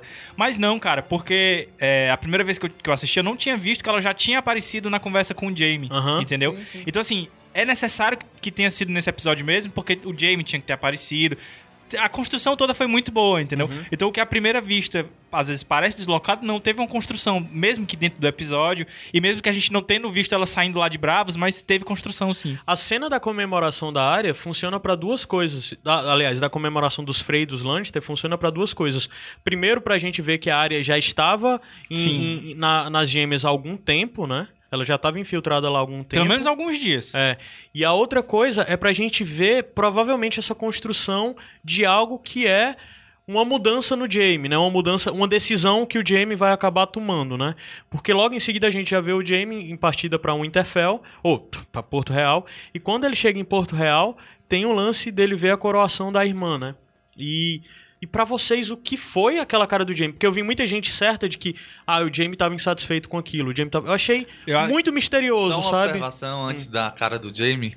ainda não sabia que tinha tanto cortesão ainda não, pensei que tinha explodido tudo. Isso, eu ia perguntar. Quem é que tava dentro do septo? Eu acho Quem que, é deviam ser muitos nobres. Isso, é isso que eu ia perguntar. Muitos Que nobres. convocou, mas, assim? mas teoricamente é o quê? É nobre Lannister, lob- nobre Tyrell? É o quê? Lannister será Sem que contar tinha? que tinha muitos religiosos, porque ela disse que matou todos os septões e as septas, né? Devia ter muita gente da fé do Sete. Lembrando que a Ah, sede. você tá falando no septo. Aham. É. Lembrando que a sede da religião dos Sete no mundo, né, em Westeros, é O Vaticano ali, né? É, o- É, é, é ali no septo de Baelor, é dentro de Porto Real, porque antes na história era lá em, na Old Town, né, na, É, na Vila na Velha. Cidadela. Do- Que depois do a lado gente da vê- Cidadela. É, que depois a gente vê na jornada do do Sam. do Sam, né? Era lá e com, com a construção de Porto Real e o tratado do e os- a conversão dos Targaryen, né? Pra, pra fé do Sete, depois com o rei Baelor, que foi o rei que construiu o septo e que era muito devoto, ele acabou levando toda a sede da fé, né? Levando o Vaticano da fé pra Porto Real, ou seja, é o baque para a estrutura da fé do Sete, a fé foi praticamente dizimada, né? Agora não tem mais uma estrutura, uma hierarquia Vai social, o- uma hierarquia política da fé dentro do mundo. O né? que resta, na verdade, eu acho que agora são aqueles septões Soltos, caminhantes né? lá, os soltos lá, que nem É, o e- Rey, né? Existem muitos septões ainda, por- porque toda, toda grande cidade, né? Tem todas um as grandes, septão lá. as grandes famílias têm septão, ainda existe um estrutura, mas é como se A cúpula, a É cúpula como Como se- os né? cardeais tivessem É como morrido, é, tivesse sobrado é, padres, péssimo assim, isso, né? tá? Eu vou falar, mas é só uma, é como se explodissem o Vaticano. Como é que a fé, a, a religião cristã vai se organizar a partir daí, né? O qual A o próximo passo? É, cristã católica, exato. É, então é esse peso que tem o septo explodir. Eu acho que talvez a grande maioria daquela galera que estivesse lá ocupando fosse ligada à fé, né? Mas eu pensei isso também, Igor, de como é que tem tanto cortesão aqui E ainda. todo mundo apático. Sim, E deu a pra notar iluminação isso. toda sombria da Um cena, bocado de né? gente que foi pra ver, vou ver aquela rapariga se fuder hoje. E é uma coisa de medo, né? Como é que é isso? Será que ela confessou? Fui eu mesmo. Acho e é que isso, não. fui Será eu que que fiz. ela- que Eu não sei. É. Eu acho que é algo que fica em aberto pra Aquela coisa, próxima vou casar temporada. com meu irmão agora, você Pra vai gente férias. Ei, não, porque... E, Adams, o- pra tu, o- você que é uma pessoa tão preocupada com o Jaime Lannister, o que é que significou aquela cara... O que foi o Jaime naquela cena observando a irmã ser coroada daquela forma? Foi o tamanho what the fuck. Ele chegou ali, ele viu a, a irmã dele sendo coroada. A primeira coisa que ele deve ter pensado, cadê meu filho? Porque aquilo, aquele foi o momento inicial que ele chegou ali, né? Isso é um pai falando. Se, se ela tá sentando no trono ali é porque aconteceu alguma coisa muito séria com ele. É, e ela, ele vê a fumaça saindo do septo, né? Pois é. Tu acha que agora isso vai significar, de certa forma, um, um Eu- rompimento eu- entre eu os acho, dois? Eu acho que vamos chegar àquela ruptura que acontece no livro. O afastamento dela, porque o que ela fez eclodiu na morte do, do, do Tommen, de certa forma. Uhum. Foi ela que ocasionou a morte do Tommen. Então eu acho que isso vai chegar com um peso diferente na, no Jaime. E é o que vai ocasi- oca- ocasionar essa ruptura né, que a gente falou no começo. Eu não sei o que esperar disso. Vocês, o que, é que vocês acham disso? Do... Eu fiquei na dúvida, eu fiquei... Ficou, eu fiquei na dúvida também. Fiquei. Primeiro parecia que agora vamos reinar juntos, depois não. Quando eu revi de novo já não, ele tá olhando Cara, ela eu. não. Quando E ela, olha pra, ele, ela- é total sem satisfação. É, e ela olha É assim- frio, e ela volta cara. assim, tipo, o que, que você tá se incomodando com isso? Eu vou reinar e pronto. E É, ela tipo assim, o que, é que você tá julgando aí, é, né? Exatamente. O PH tava dizendo Só Deus pode me julgar. O PH tava Nem dizendo ele. aqui do lado que, que a cara que ele interpretou do Jamie era tipo assim, porra, Cersei. Fez merda, né? Tipo, uma coisa assim, eu, eu saio um minuto aqui e tu, e tu faz esse rumo de merda. É daquela, daquela assim, quando você sai, aí o seu cachorro destrói a almofada, aí você diz assim, porra, louco. Ô, macho. Dez minutos que eu saí, Logan. Eu fui lá em Correr Rio. não, não tem essa cara de puta merda, bicho. aí eu vou ter que te fuder. Vou ter que te matar agora. Essa é a verdade. Porque, teoricamente, ele, ele sofreu ou ele meio que voltou a esse lance da honra, né? Como é que vai ficar Eu agora não essa diria parada? que seria uma ruptura completa, mas assim, eles vão começar a ter atrito a partir dali, eu acho. Eu tô muito curioso pra ver a primeira conversa deles dois. Se é que vai mostrar a série, né? O primeiro encontro entre os dois. Que inclusive seria uma boa primeira cena da sétima temporada. Seria Ah. uma conversa dos dois. É, seria Cara, interessante só mesmo. Logo pensar- após a coreação, né? Se eu consigo pensar naquele vestido que é. Esse figurino Cara, tá muito bom pra essa cena. É, pra essa avaliando as personagem. jornadas, avaliando, de certa forma, você vê que no final das contas, a gente fala muito em desenvolvimento de personagem e tudo mais. Pra mim, eu vi gente criticando muito a Cersei nessa temporada, mas pra mim, o personagem mais coerente, mais bem desenvolvido nessa temporada, de uma forma assim que eu consigo ver muito claro, que eu não consigo nem apontar tantas incoerências, é a Cersei. Eu posso não sei, eu posso gostar demais da personagem, que de fato eu gosto, é, e posso ver mais do que poderia ver, sabe? Porque eu vejo incoerências. É, eu acho confusa às vezes a jornada, a jornada de desenvolvimento do John, mesmo da Sansa, ou do Jaime, ou da Arya. Mas a Cersei eu acho tudo coerente, sabe? Pra mim, é, não sei se pra vocês é da mesma forma. E ver a jornada dela nessa temporada acabando como acabou e ela al- alcançando o que alcançou, você vê que a Cersei é isso desde sempre. Porque aquela Cersei da primeira temporada se mantém transformada de alguma forma, mudada por suas experiências, Mais calejada. né? Pior. mas calejada, né? Ela, chegou Malé- ela tá agora- malévola e tá sádica agora, como tu falou. Porque se o plano de botar as criancinhas passarinho for dela, é sádico. O nível dela de, de- do- das capacidades dela e do que ela pode fazer é muito maior do que a gente esperava na ve- Porra, porque esse né? plano dela, se tudo for dela, tipo, de matar o Pai Céu e matar o pessoal lá, foi meio que instantâneo, né? Ela Coloca. matou todos os inimigos dela. Ao que mesmo ela conhece, tempo. Cara, né? cara, agora, venhamos e convenhamos. Ela tá isolada. Tá É isso. completamente sozinha. É isso. Mas ela já Mas tava antes. Mas agora ela tá isolada e cercada por umas caravelas Targaryen. Não, mas ela não sabe disso. Antes ela tava isolada e cercada por um monte de Tyrell. É, Então- porque tem uma coisa. n- Mas ela tinha o conversa- Jamie. Agora pode ser que ela tenha perdido o Jamie. Tem a conversa, né, que, que é Que tido nem sente mais. depois entre a, a Olena e a. e a Elaria, que elas falam sobre estar em guerra com os Lannister, né? Fica subentendido de que houve uma declaração de guerra formal, ou na verdade. Pra elas, a guerra tá declarada diante das Não, eu acho da que-. Eu né? acho que é a segunda Que é a segunda, opção. a segunda opção. É, É, né? eu acho que é, que é isso. toda forma, cara, Cersei, eu acho que ninguém falava da Cersei nessa temporada. Ninguém A gente esperava. falava só da apatia dela, né? É, é, mas ninguém falava, por exemplo, eu vi, vi- Ela não tinha potencial de ser agora o que muita gente tá falando, que ela vai ser a vilã da sétima temporada, né? E é aquela vilã adorada, né? Ó, vamos... É. Eu Que talvez Game of Thrones nunca tenha tido de verdade isso. Os É, porque os vilões geralmente são todos odiados. Né? É porque a todos gente passou a temporada isso. Falando de nada Daenerys. pro topo, viu? falando de Daenerys, falando de não sei o quê. Mas só que quando você agora vê a Cersei, que do nada, todo mundo adorando, todo mundo batendo palma, né? Eu acho a jornada dela, de certa forma, única dentro de toda a série. Que eu não consigo nem associar com nenhum outro. Eu a acho parte que tu os- tinha falado os- de topo. É, os que- protagonistas, os protagonistas da série nessa temporada, todos vieram de um momento muito embaixo no primeiro episódio até o topo. Ela. Isso é Dan- único dentro de Game of Thrones, você Daenerys, vê, né? Jon Snow, Arya, Sansa? Sansa. Todos eles estavam, esses cinco, estavam. O Jaime é o único Tyrion, que né? não. O Tyrion, o Tyrion, de certa Não, o forma. Tyrion já começa lá em Meereen, né? Mas ele assim. tá Mas ele tá por baixo, então. mas ele tá por E baixo. no final das contas ele encontra junto da, Digamos da que ele sobe Daenerys dois ele sempre degraus e os outros sobem talvez um, um lance a mais. É surpreendente ver isso dentro de Game of Thrones, né? Dos personagens saírem lá de baixo e chegarem ao topo, porque sempre, na hora que tá no topo, vem uma frustração e corta. É por isso que talvez esse episódio tenha sido tão marcante, tão bom, porque foi de fato a recompensa que todo mundo esperava. Inclusive pra esses personagens que são meio vilões, como a Cersei, né? É, subir a música bem rapidinho e a gente volta pra continuar. Vamos falar da Daenerys, Tyrion e tudo mais.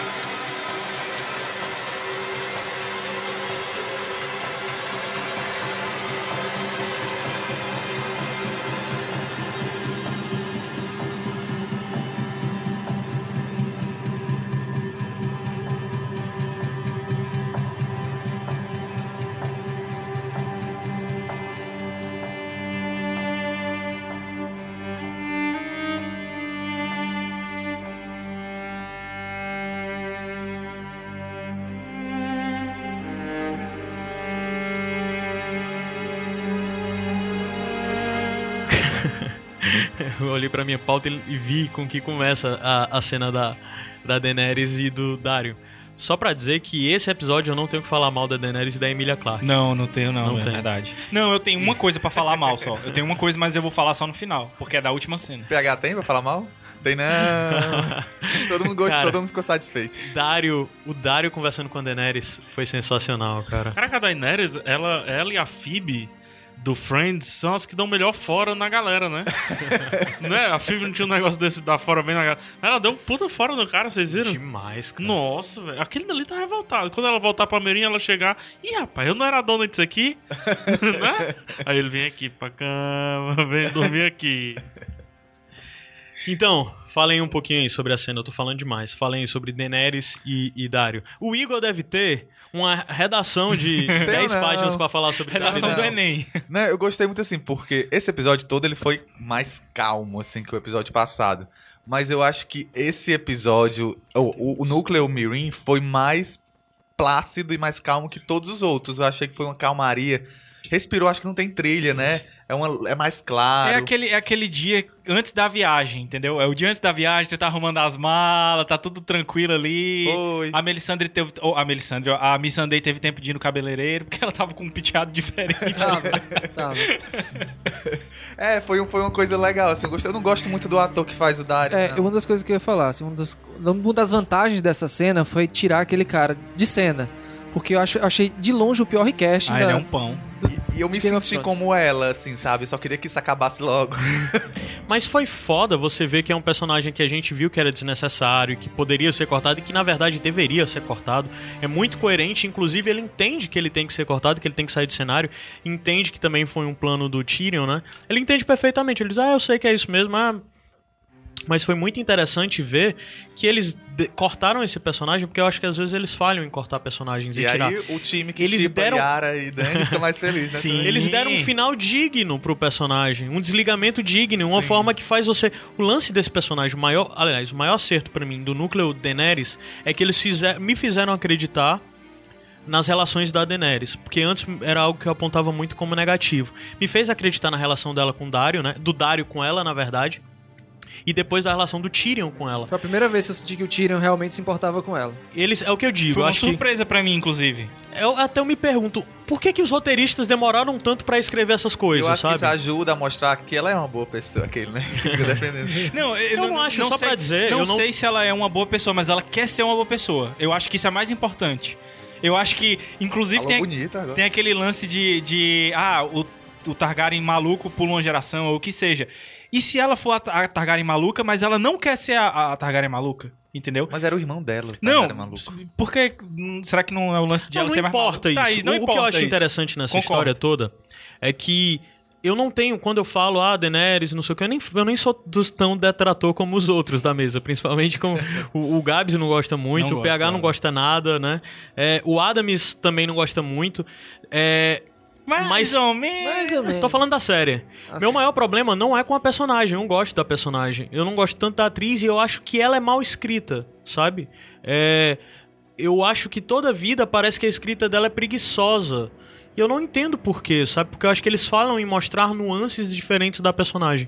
Esse episódio funcionou bem em Funcionou mostrar isso. muito porque bem. mostrou a Daenerys, por que, que ela é assim, e mostrou ela frágil. E Mas é uma fragilidade, não é da mulherzinha chorando, saca? Ela é frágil. Fragilidade de- humana, porra. de ter medo e ao mesmo tempo não é aquela coisa, ai, o cara que eu amava. É, Não, ela diz, a fragilidade é de se ver não sentindo o que ela acha que deveria E aí, sentir. e aí tu falou do, da gente lembrar dos momentos emocionantes. Pra mim foi o momento mais emocionante, foi essa conversa entre o Tyrion e a Daenerys. Foi o único momento emocionante pra mim no episódio, assim. Eu sou meio... Frio. Eu tenho lua, Coração eu de tenho gelo. lua em aquário, aí, né? Eu não tenho O que, que isso significa? Coração de gelo, exatamente. Sério? É, os aquarianos que me perdoem, mas é a verdade. Eu não tenho ideia do que é isso, mas Eu tenho um ascendente em aquário. Olha aí, tá explicado muita coisa. e aí ela desce a escada, se coloca, ela senta ali do lado dele, assim, lado a lado, dois amigos, assim. Não é na mais mesma a altura, rainha, ficam na mesma altura, É, teoricamente. não é né? mais a rainha e o, e o servo dela ali. Eles estão assim, falando aqui, pô, que saco, tive que dispensar o cara, mas é isso aí mesmo. E eu não senti com nada, né? medo, E eu não senti nada. Eu tô com medo do futuro. Foi uma conversa muito honesta entre os personagens, belíssimamente dirigida.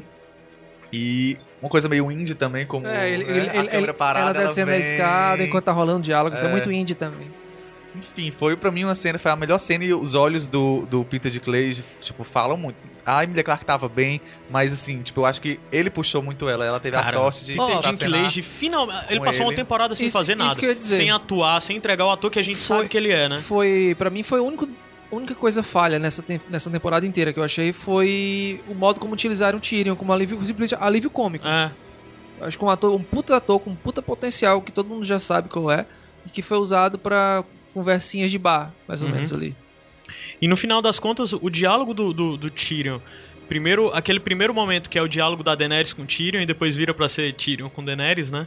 Que é ela falando sobre a fragilidade dela e não sei o quê, e depois ela dizendo que ele falhou em, em, Em consolar, em, consolá-la, né? melhor. Não, o que eu achei mais ela interessante. mostrando uma fragilidade pra ele, abrindo uma fragilidade pra ele, né? O que eu achei mais interessante, na verdade, foi é, uma coisa que eu sempre pensei é, em relação a várias histórias, que é o seguinte: a pessoa passa o tempo todo procurando uma coisa e quando ela finalmente consegue, e aí, o que é que acontece? Que é exatamente o que o Tyrion diz pra- ela.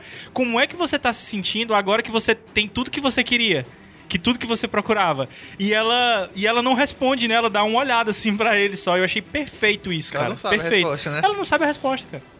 Ela não sabe como ela se sente, ela não sabe se ela tá se sentindo bem, se ela tá com medo. Ela não sabe. E ela enxerga no Tyrion a pessoa que de fato vai estar do lado dela pra apoiar a partir disso. Porque eles, ó, se você tá passando isso, você tá assustado, é porque você de fato tá entrando agora no jogo, né? Aham. É, o papel do Tyrion e o que o Tyrion fala, por mais que seja pontual e sutil, é muito. É, é muito significativo pra ela. De certa forma, era algo, coisas que ela pre- precisava ouvir, né? Aí depois o Tyrion vem com aquele diálogo de cínico, né? Sobre ele ser cínico, sobre ele sempre ter que crer nas coisas e nunca ter conseguido crer. E ele, a única coisa que ele passou a crer foi na Daenerys, porque apesar disso não ter sido mostrado na série, eu acho que a temporada falhou em mostrar porque ele acredita na série. Esse diálogo me fez acreditar. É, desculpa, acredita na Daenerys. Esse diálogo me fez acreditar e me fez entender por que ele acredita na Daenerys, sabe? Por que, é, por que agora ele decide fazer isso. Não necessariamente porque foi mostrado coisas, mas o diálogo dele me fez acreditar que de fato ele já A chegou nesse ponto. Por mais dele. que não mostre como ele chegou nesse ponto, entendeu? Deu pra ficar. Deu, deu, deu. Aí, é. E depois vem a parte do Tyrion recebendo a mão, que esse pra mim foi o primeiro momento. Não foi o primeiro, porque tá fora de ordem, né? Foi- foi- Mas foi o momento que deu, uma deu- embaçada, Deu, deu, cara. Deu. lágrimazinhas. Principalmente no. Aquela banda de tijolo caindo no olho, né? é, principalmente o lance do Hand of the Queen, que eu achei foda. E, e foi uma coisa assim, das outras, a outras vezes que ele foi mão, foi uma coisa puramente Só vai tu, né? Só tem tu mesmo, vai né? tu. E agora não, ela tipo assim, ela não deu pra ele, ele conquistou pra ela também, né? Da mesma forma que Por ela conquistou ele, ele conquistou ela, né? Aham. É isso aí. Continuem falando, eu tô comendo bolo. Cara, esse bolo não vai acabar nunca. Mara. Não, aí é isso, assim. E foi o momento, hum, pra mim, mais bonito do episódio mesmo, assim. Talvez por eu ter já esse, esse favoritismo com a personagem. Aham. Da lista de momentos. Ah, vai, pega, vai falar. Não, é legal porque não era pra gente surpreender com isso, porque o Tyrion já foi mão do rei. Mas ele nunca foi mão do rei que a gente tenderia a gostar, né? No caso. Né, né, não, não só isso, né? Era a Cersei ali do lado, era tudo mais. Hoje, assim como. Pode falar, Adams. E pela primeira vez eu acho que ele tem potencial pra fazer alguma coisa muito grande sendo mão da Daenerys. Sim, sim. Antes era só uma parada mais administrativa e tudo mais. Uma coisa que eu acho ba- bem bacana no lance do Tyrion, agora, é no começo da cena, ele pensa que vai ser dispensado, né? Que ele Sim, não é tão é. mais útil, né? É, é Eu verdade. não reparei isso, não. Eu, pe- eu eu reparei. percebi, Legal, eu eu percebi, percebi. olha. assim, tipo assim, do- ela tá indo pra lá e agora eu vou ser supérfluo, eu vou ser. É, porque como é que eu posso ajudar? Eu não tenho espada, eu não, não posso jurar Ah, espada. isso, não- É verdade. O que é que eu vou ser, né? Aí ela. Porque tem o Vares, né, ainda. Tem o Vares, Sim, que seria sim. um excelente mão também. Sim. Principalmente em Westeros, né? Mas ela não tem toda essa ligação, né? Como ele constrói pra ela essa, essa ligação. E aí, uma percepçãozinha, quando ele fala assim: calma, outras, outros, Outros homens vão, se lhe am- apaixonar Não foi o primeiro, você, nem né? vai ser o último. É, e ele fica olhando. Será, E ela cara? sai, ela sai da Chipei, cena e ele continua olhando pra onde ela tava sentada. Ele Será, continua cara? sendo tipo. Aí, duas interpretações. Uma, ele pode estar tendo um esqueminha, porque nos livros ela é bem retratado como aquela mulher que chega e, e arrasa, né? Vamos colocar assim. Ou ele pode ter se lembrado da mulher que ele amou, Porra. né? É um ponto. Porra. Né? Porra. é bem legal isso. Enfim, só isso, gente. Coma seu bolo, mano. Eu, eu na minha Danirion. interpretação, eu já. Danirion. Na minha interpretação Danirion. da cena, eu procurei desde o começo, mas isso é um desejo pessoal, porque eu não quero que o Tyrion tenha essa afeição, eh, esse, essa ligação Esse cru- homem e mulher crushing. É, esse crush, Esse nela. crush. Eu prefiro que de fato seja uma relação de, de, Eu- eu- de, Ah, Também. de devoção Eu nesse chipo sentido. Ieneris. Eu Eu chipo quero o microfone. Ian- Ieneris. Não, mas eu acho que pode ser, não precisa ser uma, uma, uma paixão de. Pode ser uma coisa platônica, né? Não, não precisa ser uma paixão de, de, de, de, de transar. Acho que pode ser uma, uma paixão de admiração. De admiração. De admiração. Quando ele fala. Desculpa, eu tô comendo bolo. De irmãos, né? Olha as Outro, teorias opa, aí, opa. né? Quando ele diz outros vão se apaixonar por você, ele não pode estar falando só de paixão, paixão, é, é como fornicação, como eu falei. Ele, outros O se apaixonam, o povo se apaixonará. rainha, né? É, isso que ele pode ver missa, nela. Missa, Entendeu? É É, verdade. isso que ele pode ter E visto ela tá nela. levando os escravos? Hã? Ela tá levando os escravos? Porra, boa pergunta, Porra boa toda. pergunta. Boa Os pergunta. escravos, ela deve estar lavando parte, né? De pessoas Muito que foda. possam lutar ou que vão Os servir a ela escravos de ficam alguma em. Mirim, talvez. É, né? Até porque ali. E teve o lance da transformação de Baia dos Isso que eu ia Escravos falar. pra Baia Dos Dragões. Dos dragões, cara. Foda, foda isso aí. O Martin podia aproveitar isso aí, né, cara, quando ela for. Será que, que ele Ah, não é. aproveita, cara? Será que ele não aproveita? É, eu achei legal também. Eu achei... acho que ficaria muito massa. É uma das coisas que cabem, viu? Martin, fica a dica. É, seria bem interessante. E a gente não falou de.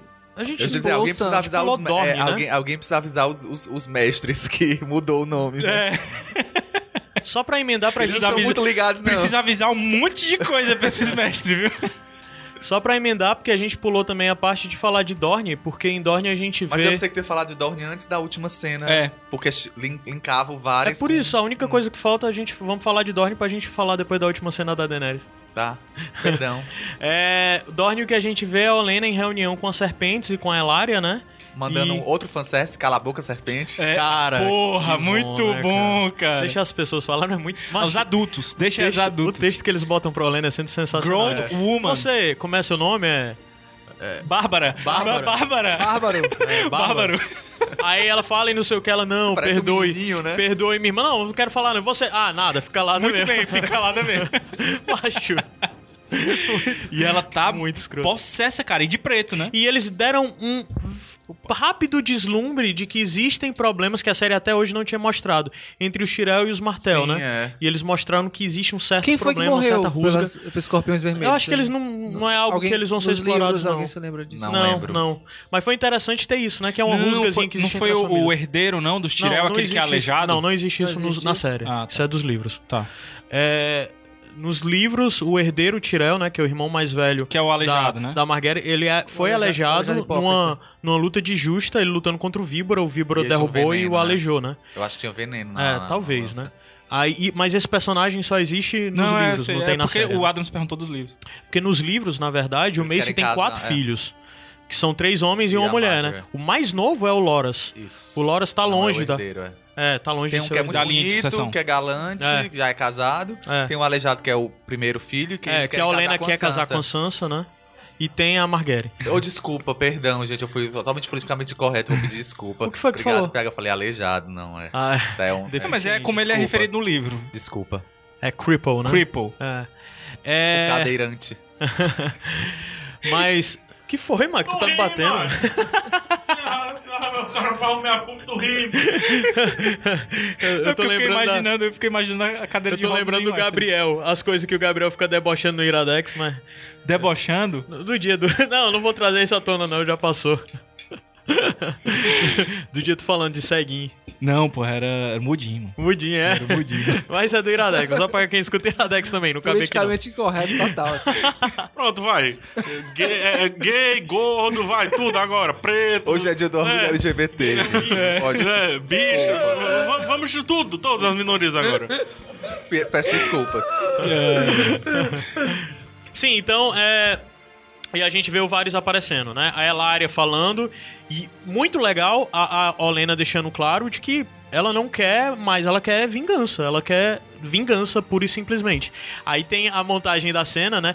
Ah, finalmente alguém que tá entrando na sala, porque foi chamado, né? Sim, é. Porque Game of Thrones adora que do nada a pessoa entra por conveniência. Do nada abre as portas no momento certo sem estar ouvindo e é pra entrar. um sininho. a Elaria É. tocou o sino agora pra chamar o Varys, finalmente. Também diálogo dos livros. Até parece que o Varys não ia estar escutando, né? e, e ele chega falando Fire and Blood, né? É, porque Fire and a. Blood. Ah, então nós vamos lhe dar o que você quer: vingança e justiça, a Elaria fala. Aí o Varys chega e complementa: And fire, Fire and Blood. and blood. Que é o diálogo que o Príncipe Dora fala com a Ariane. Sim, quando ele sim, revela sim. o plano dele. É.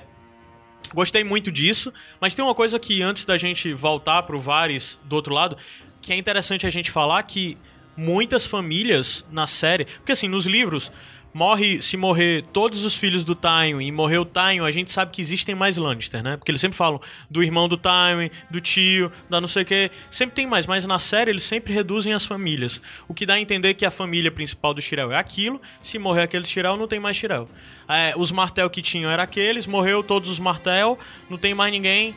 Aí o que. o- os Bolton da mesma forma. E daí a gente já pode listar que essa temporada acabou com Bolton, acabou com Martel, acabou com Tyrell, já que só tem a velha E ela e não ela não vai, ela não vai ter mais herdeiro.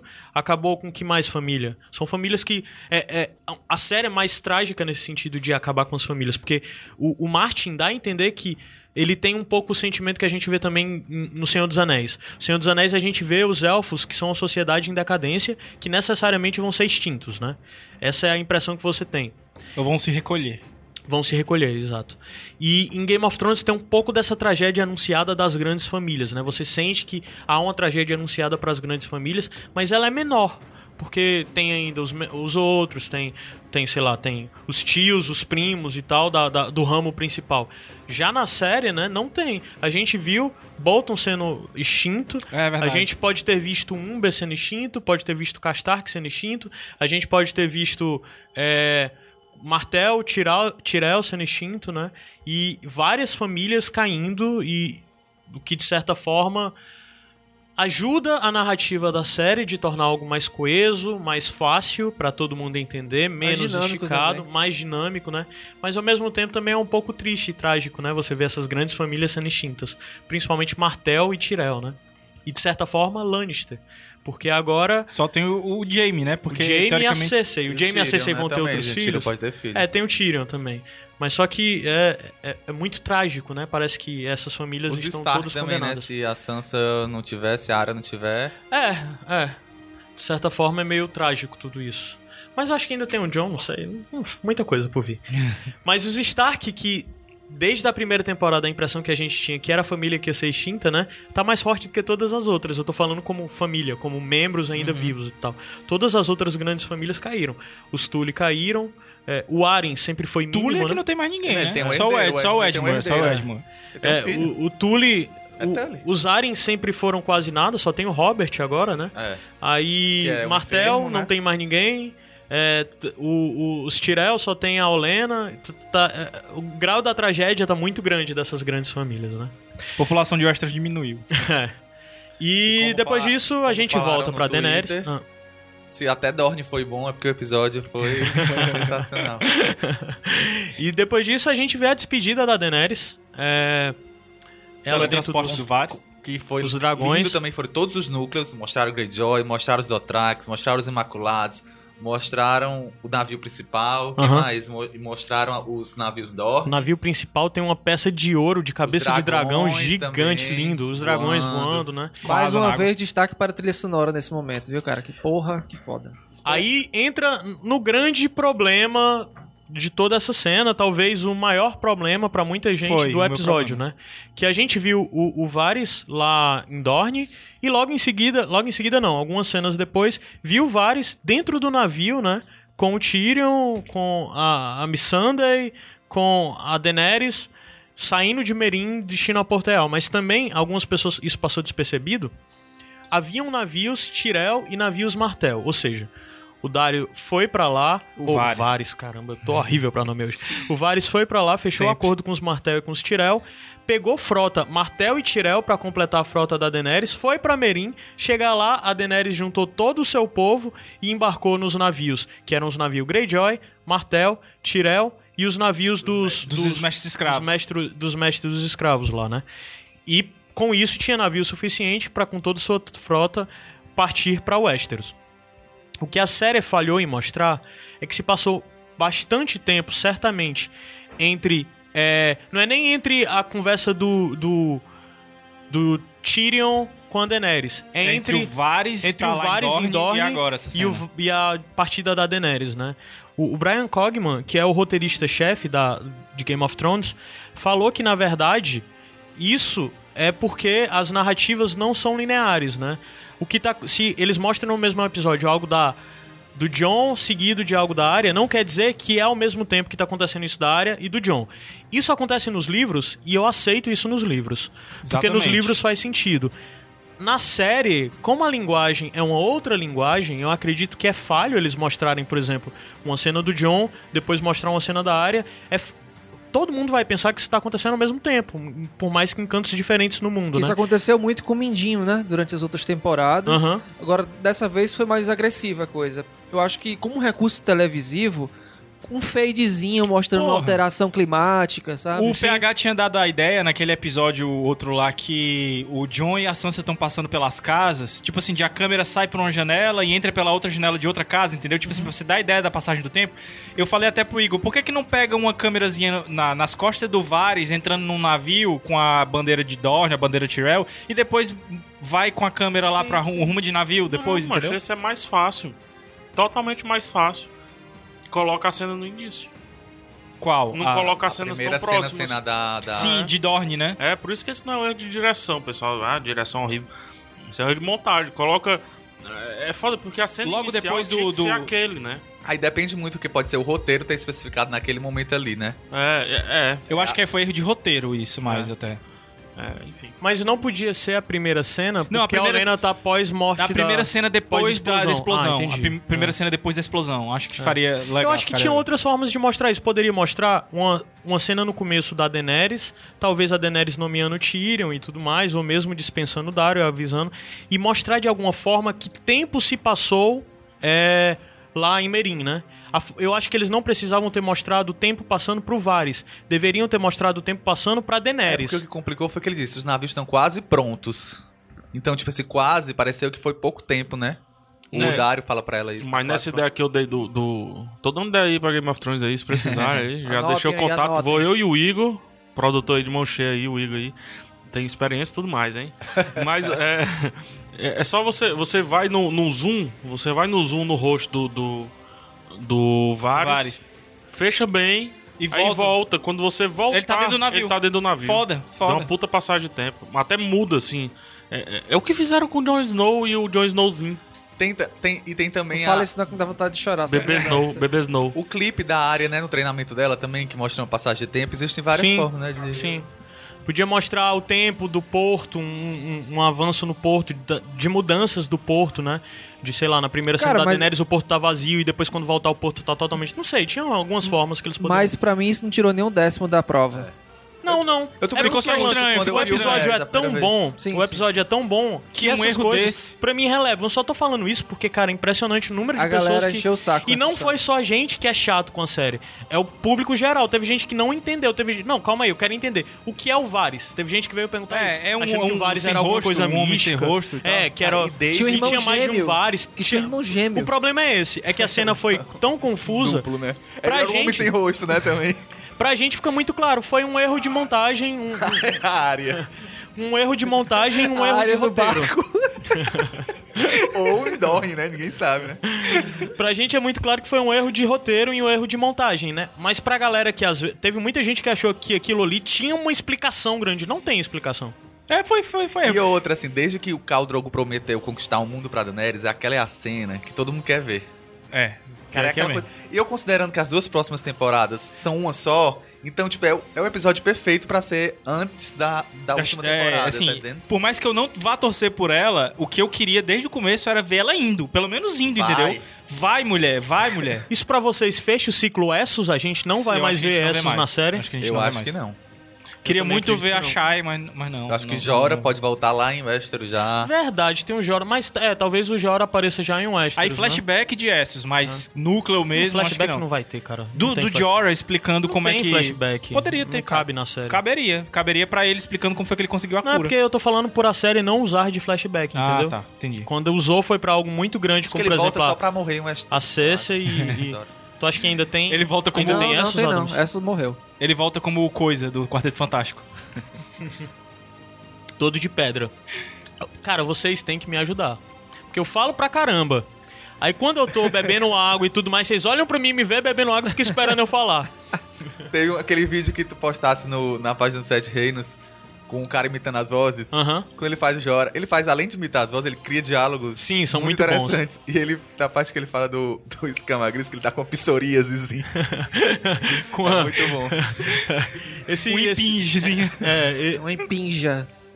é, esse vídeo, pra o pessoal ficar sabendo, eu vou postar aí também no, no, no post, tá no post linkado. É um cara, um britânico, que é muito bom em, em voice Fazer impressions, né? Em imitação de voz, que ele imita a voz de, sei lá, uns 12 personagens ou mais. E ele Todos faz os isso desde a primeira temporada. temporada. Ele Ah, é? faz isso desde a primeira temporada. Ele e fazendo o cara Hobbit faz é igual. muito bem as vozes de todo mundo, sabe? Fácil, talvez tem uma ou duas que ele não fez tão bem, todas as outras são muito Mas bem do feitas. Jorah e do, do Robert Baratheon são coisas impressionantes. E é massa cara. que ele não faz a voz só, ele faz um textinho pra cada um dos personagens, fica engraçado pra caramba. Vou postar aí pra quem quiser ver. A gente vai falar do Sam chegando na biblioteca de Hogwarts. Vai, vai. de Hogwarts. É. Vamos. Deixa eu ver se já é o próximo. É isso, subir a música, só pra dar um intervalozinho, poder beber água sem vocês deixarem o silêncio. e a gente volta.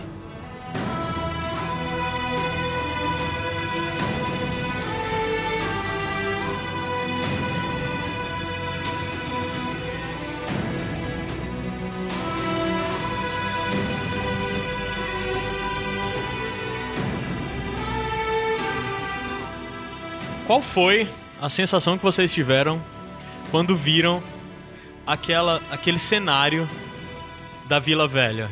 Cara, longe? a primeira coisa que eu vi, a primeira coisa que eu fui logo prestar atenção foi o lance dos corvos, né? Que pouca gente prestou atenção Sim, nisso. eu, só olhei- vi eu isso. achei que era papel picado. Eu vi o episódio três vezes. Eu vi o episódio três vezes, né? É, a primeira vez que eu vi foi no Buses, era impossível eu ter notado É. aqueles corvos. Mas logo da segunda eu já vi milhares de corvos, centenas, Brancos, sei lá, né? de corvos brancos saindo da. E é da torre principal, né? Que aquela torre principal, na verdade, é a casa É, é- dos Hightower, né? Que Isso. são quem, quem a família que controla Vila Velha. Eles simplificaram é. Old Town, né? Porque na verdade são vários prédios que tem Vamos ali. tentar, antes da gente falar do que se passa do, do Sun nisso, eu queria que tu explicasse, Gabriel, o que é Vila Velha, o que é Cidadela e até mesmo se tu conseguir, o que é aquele globo que a gente vê dentro da biblioteca. Beleza. O é, Old Town, né? A, a Vila Velha, ela é a, a sede da casa Hightower, né? E sendo a, a- Que é, é, é, o- é Vila Velha, que é a cidade mais velha de Westeros, né? isso, É a primeira exatamente. cidade é a primeira de cidade onde, onde chegaram vindo do, Westeros. Foi do os oeste. Ândalos ou f- foram os Ândalos, Foram né? os Ândalos que É. chegaram lá. E é, por isso que chama Old Town, né? E, também é importante pra religião, porque os Ândalos que trouxeram a religião e a cidade é muito importante pra do Sete, por isso. E como né? tu falou antes, lá era o, o ponto central onde tinha a fé do Sete. Depois foi trocado pro Septo de Bela. Outra coisa, é dúvida real. Vila Velha, Vila Velha é maior ou menor do que Porto Real? É maior. É a, é a maior a cidade, cidade. a cidade, Aham. Vila Velha é maior. É a E- maior cidade de Westeros, então. Eu não sei se é a maior de Westeros, mas, é, a- é- mas ela é maior do que Porto Real, eu acho. Harrenhal é, é- Ah, é, Harrenhal é, Harrenhal é é a enorme. maior. É, não, o, o Harrenhal é a maior fortaleza, eu acho. Tô falando Não, cidade. Mas, mas Harrenhal também. Hã? É maior do que o Interfell, que é muito grande. Porque Vila Velha não é fortificada, ela não tem muros em volta dela. Ela é uma cidade mesmo, como se fosse uma cidade portuária. Ela tem inclusive ilhas que se ligam a ela. Enfim, é, e ela é a sede da casa Hightower. E em um determinado momento da história em, em Westeros, decidiu-se criar um ponto pra acumular todo o conhecimento de Westeros e de Essos também. Que foi a construção da cidadela.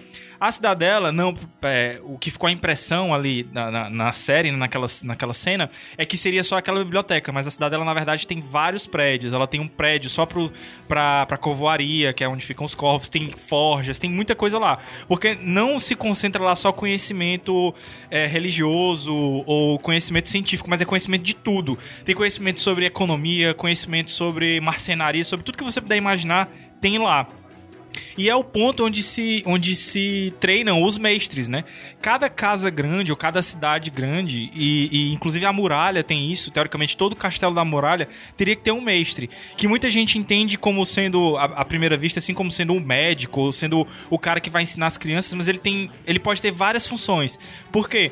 Justamente porque na cidadela tem o conhecimento de tudo que você puder imaginar.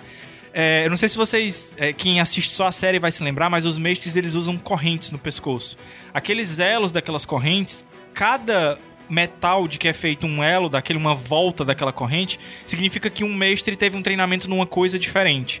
Então, assim, todos os metais conhecidos têm um significado diferente. Então, você pode ser, por exemplo, o, o ferro é sobre guerra, o ouro é sobre economia, chega até o aço valeriano, que é sobre magia. Que Deixa eu dar um exemplo Pouquíssimas pessoas têm essa, essa corrente. Só pra, pra dar um exemplo dessas coisas do coisa e depois tu continua a tua expl- explicação. Beleza. Ferro negro é corvoaria. Isso. É bronze, astronomia. Cobre história. O ouro amarelo, economia e matemática. Ferro, arte da guerra. Ácido palo, ferra, pálido, ferraria.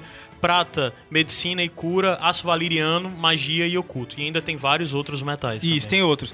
O, que, o primeiro detalhe que eu digo que foi muito bom, além daquela cenazinha do começo lá do, do, do Sam conversando com o, o, o mestre lá no recepcionista. cômico, né? O alívio cômico foi, é verdade.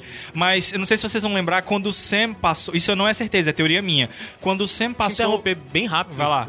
O, o PH falou algo agora que eu não tinha notado. Quando a gente tá na biblioteca, a gente vê correntes caídas. Era exatamente isso que eu ia Ah, é? falar. Ah, então tá. Que quando você entra, quando você entra, ele passou a mão por correntes ligadas aos livros.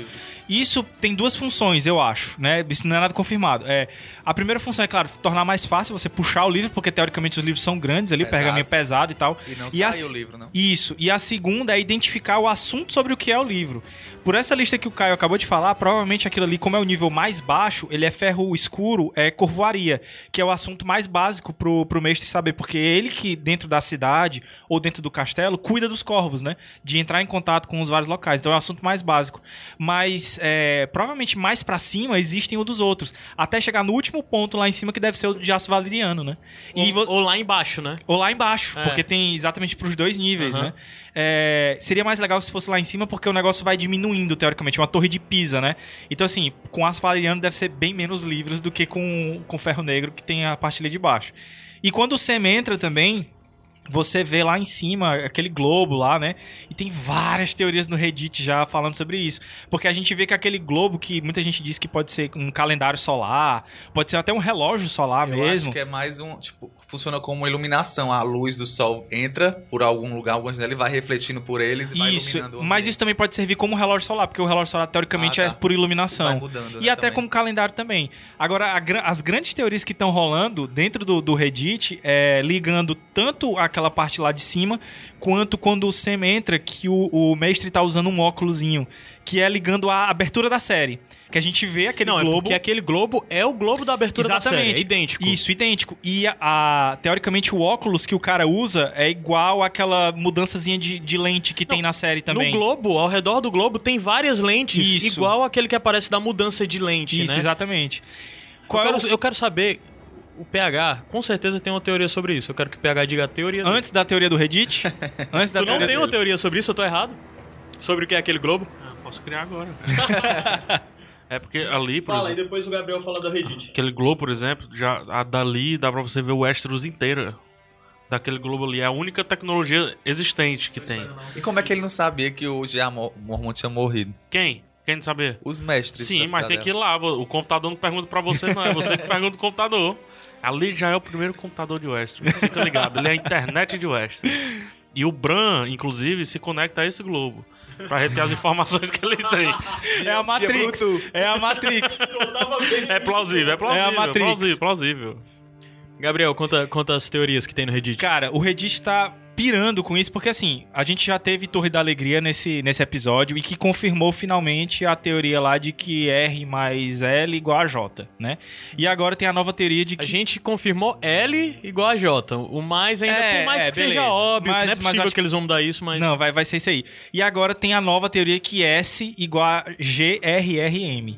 Que é o Que seguinte. isso, cara? Estão dizendo que o Sam, na verdade, é o alter ego, vamos dizer assim, do George Martin, porque o Sam é quem escreve a canção de Gelo e Fogo. O lance de ter aquele globo lá em cima e de ter as lentes e isso aparecer na, na abertura da série quer dizer que, na verdade, toda a história está sendo contada em flashback, teoricamente, pelo Sam.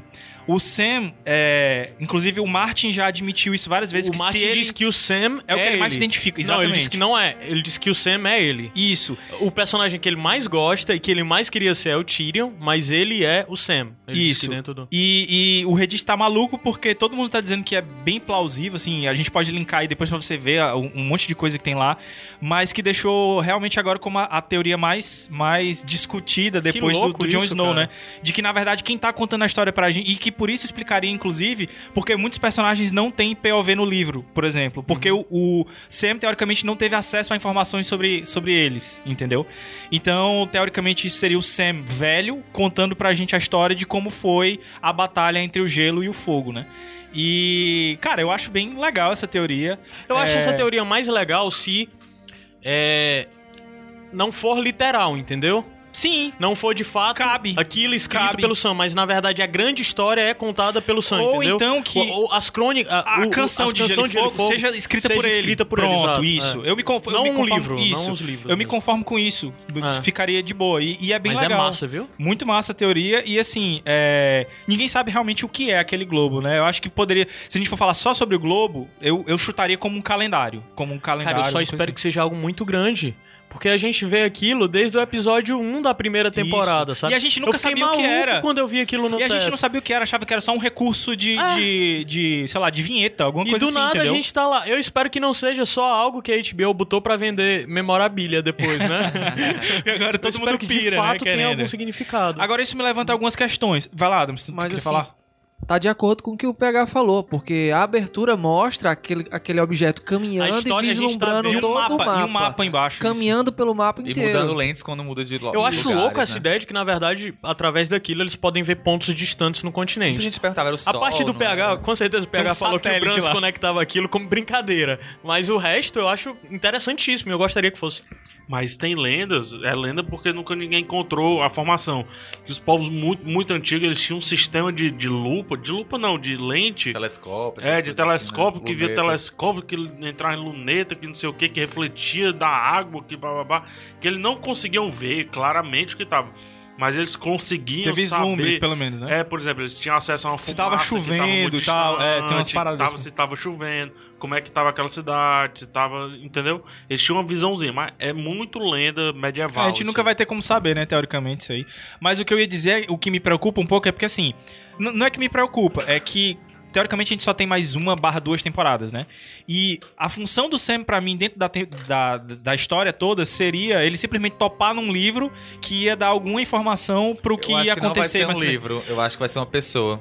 Pois é, eu também tô achando que vai ser algo mais, o Sam vai ter mais participação. E, e essa teoria talvez me mostre uma coisa legal pra ele. Aí entendeu? daí vocês acreditam que o Sam vai ficar lá, pegar a informação e sair correndo, ou ele continua lá fazendo o que tem que fazer de lá? Eu acho que vai acontecer o seguinte: ele vai sair, mas ele volta pra lá depois. Porque se essa teoria se confirmar de que é ele que tá contando a história pra gente, ele tá contando velho e ele teve muito tempo pra passar por isso, entendeu? Não, mas eu tô falando na história na da na série, né? eu acho que ele sai correndo. Ele Tu descobre ele- a informação e Ah. sai correndo. Ele não vai ficar como mestre, não. Ó. Um Porque gol. são anos que o cara passa pra conseguir as várias correntes e tal. Assim, só uma coisa que a gente esqueceu de falar sobre as correntes. Não é necessário o cara ter todas, tá? Ele nem consegue. É humanamente impossível ele conseguir todas.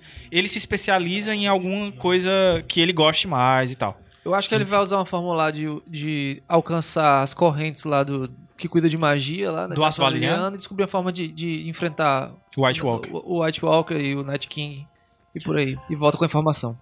Só esclarecendo a critério de informação mesmo, a- as cinco maiores cidades são primeiro Porto Velho, Porto, oh, Porto Real, Porto Real é a maior É a cidade. maior? A segunda é Vila Velha, e Vila Velha é a cidade mais antiga de Westeros. Aham. E é uma das cidades mais prósperas hoje em dia, mais próspera do que Porto Real, inclusive, porque Porto Real, na verdade, vive na miséria, né? Só é realmente rico e bem Quem estruturado. tá no Red Keep, É, lá, quem né? tá na Fortaleza Vermelha e nas outras estruturas reais. O resto da cidade é miserável, né? Baixada das Aí, depois Lannisporto, né? Como maior cidade, depois de Vila Velha. Vila Gaivota e Porto Branco. Porto Branco é a terra dos Do Manderly. né? E Harrenhal é o maior castelo de Westeros. Sete torres, né? Ou cinco? Ah, não lembro, cara. Não lembro o número de torres. Mas, ok, acho que deu pra explicar bem o que é. O que Pouco é... importa, o dragão queimou tudo. Esse núcleo do Sam, quando eu vi a primeira vez o episódio, eu fiquei meio incomodado, que achei que ah, podia ter acontecido em episódios passados, ou então no próximo episódio O da primeiro da próxima próxima temporada. temporada. O que me Mas- faz acreditar que tem um peso muito grande é porque deram muito tempo pro Sam na biblioteca, sabe? Eu acho que não vai ser Mas eu acho que foi muito importante pra dar um alívio na tensão do, do episódio. O episódio todo foi muito É, Teve até o sombrio, alívio muito cômico, pesado, né, cara? é.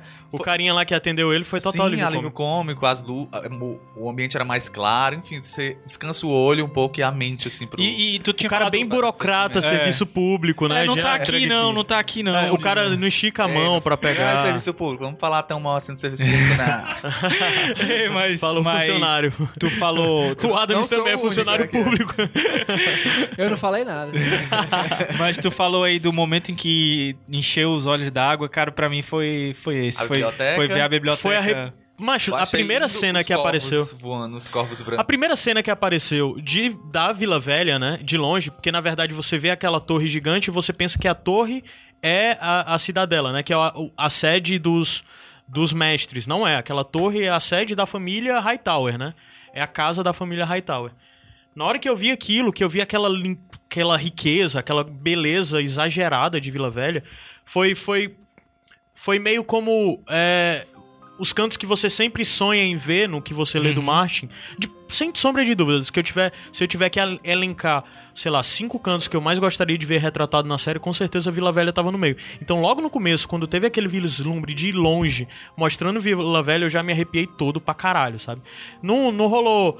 Não foi um momento que encheu os meus, meus olhos, como os outros, mas foi um momento que me deixou muito alegre, sorrindo assim pro tempo, batendo palma e, e- e dando gritinhos. Eu achei foda a biblioteca, cara. É, e você Foi, foi e o surreal. deslumbre lindo, lindo a biblioteca. e o deslumbre do Sam, entendeu? De aqui é meu lugar, cara.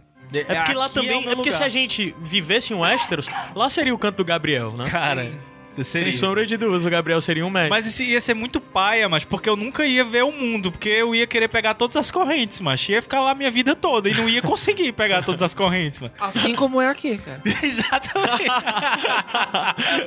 Exatamente, cara, minha vida aqui também é muito paia, cara. Então o Sam Não tá lá o esperando. Tom, hein? O Sam tá lá esperando o encontro dele com o Arquimestre, né? É. Que é o cara, o superior lá da Vila Velha, no, ou da, da cidadela no momento, né? Já na expectativa pelo Se Gabriel casting. fosse Sam, Gilly tinha três filhos mais, que tinham outros filhos, Ah, e ele é? continuava lá. Tu acha? Mas daí entra a coisa, né? Ficavam esquecidos Pois é, entra a Gabriel coisa, né? Porque ele pegou e disse: Não, vá na biblioteca. E a Guilherme ficou lá fora. Cara, a Guilherme vai morrer lá fora. Quando o Sam sair, vai estar só o esqueleto dela e do bebê. Ele vai esquecer dela, cara.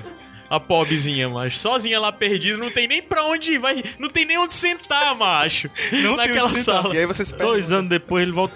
Puta Guilherme, velho! Ai, ai, mano, eu fiquei muito ansioso, muito mesmo, muito mais do que, sei lá.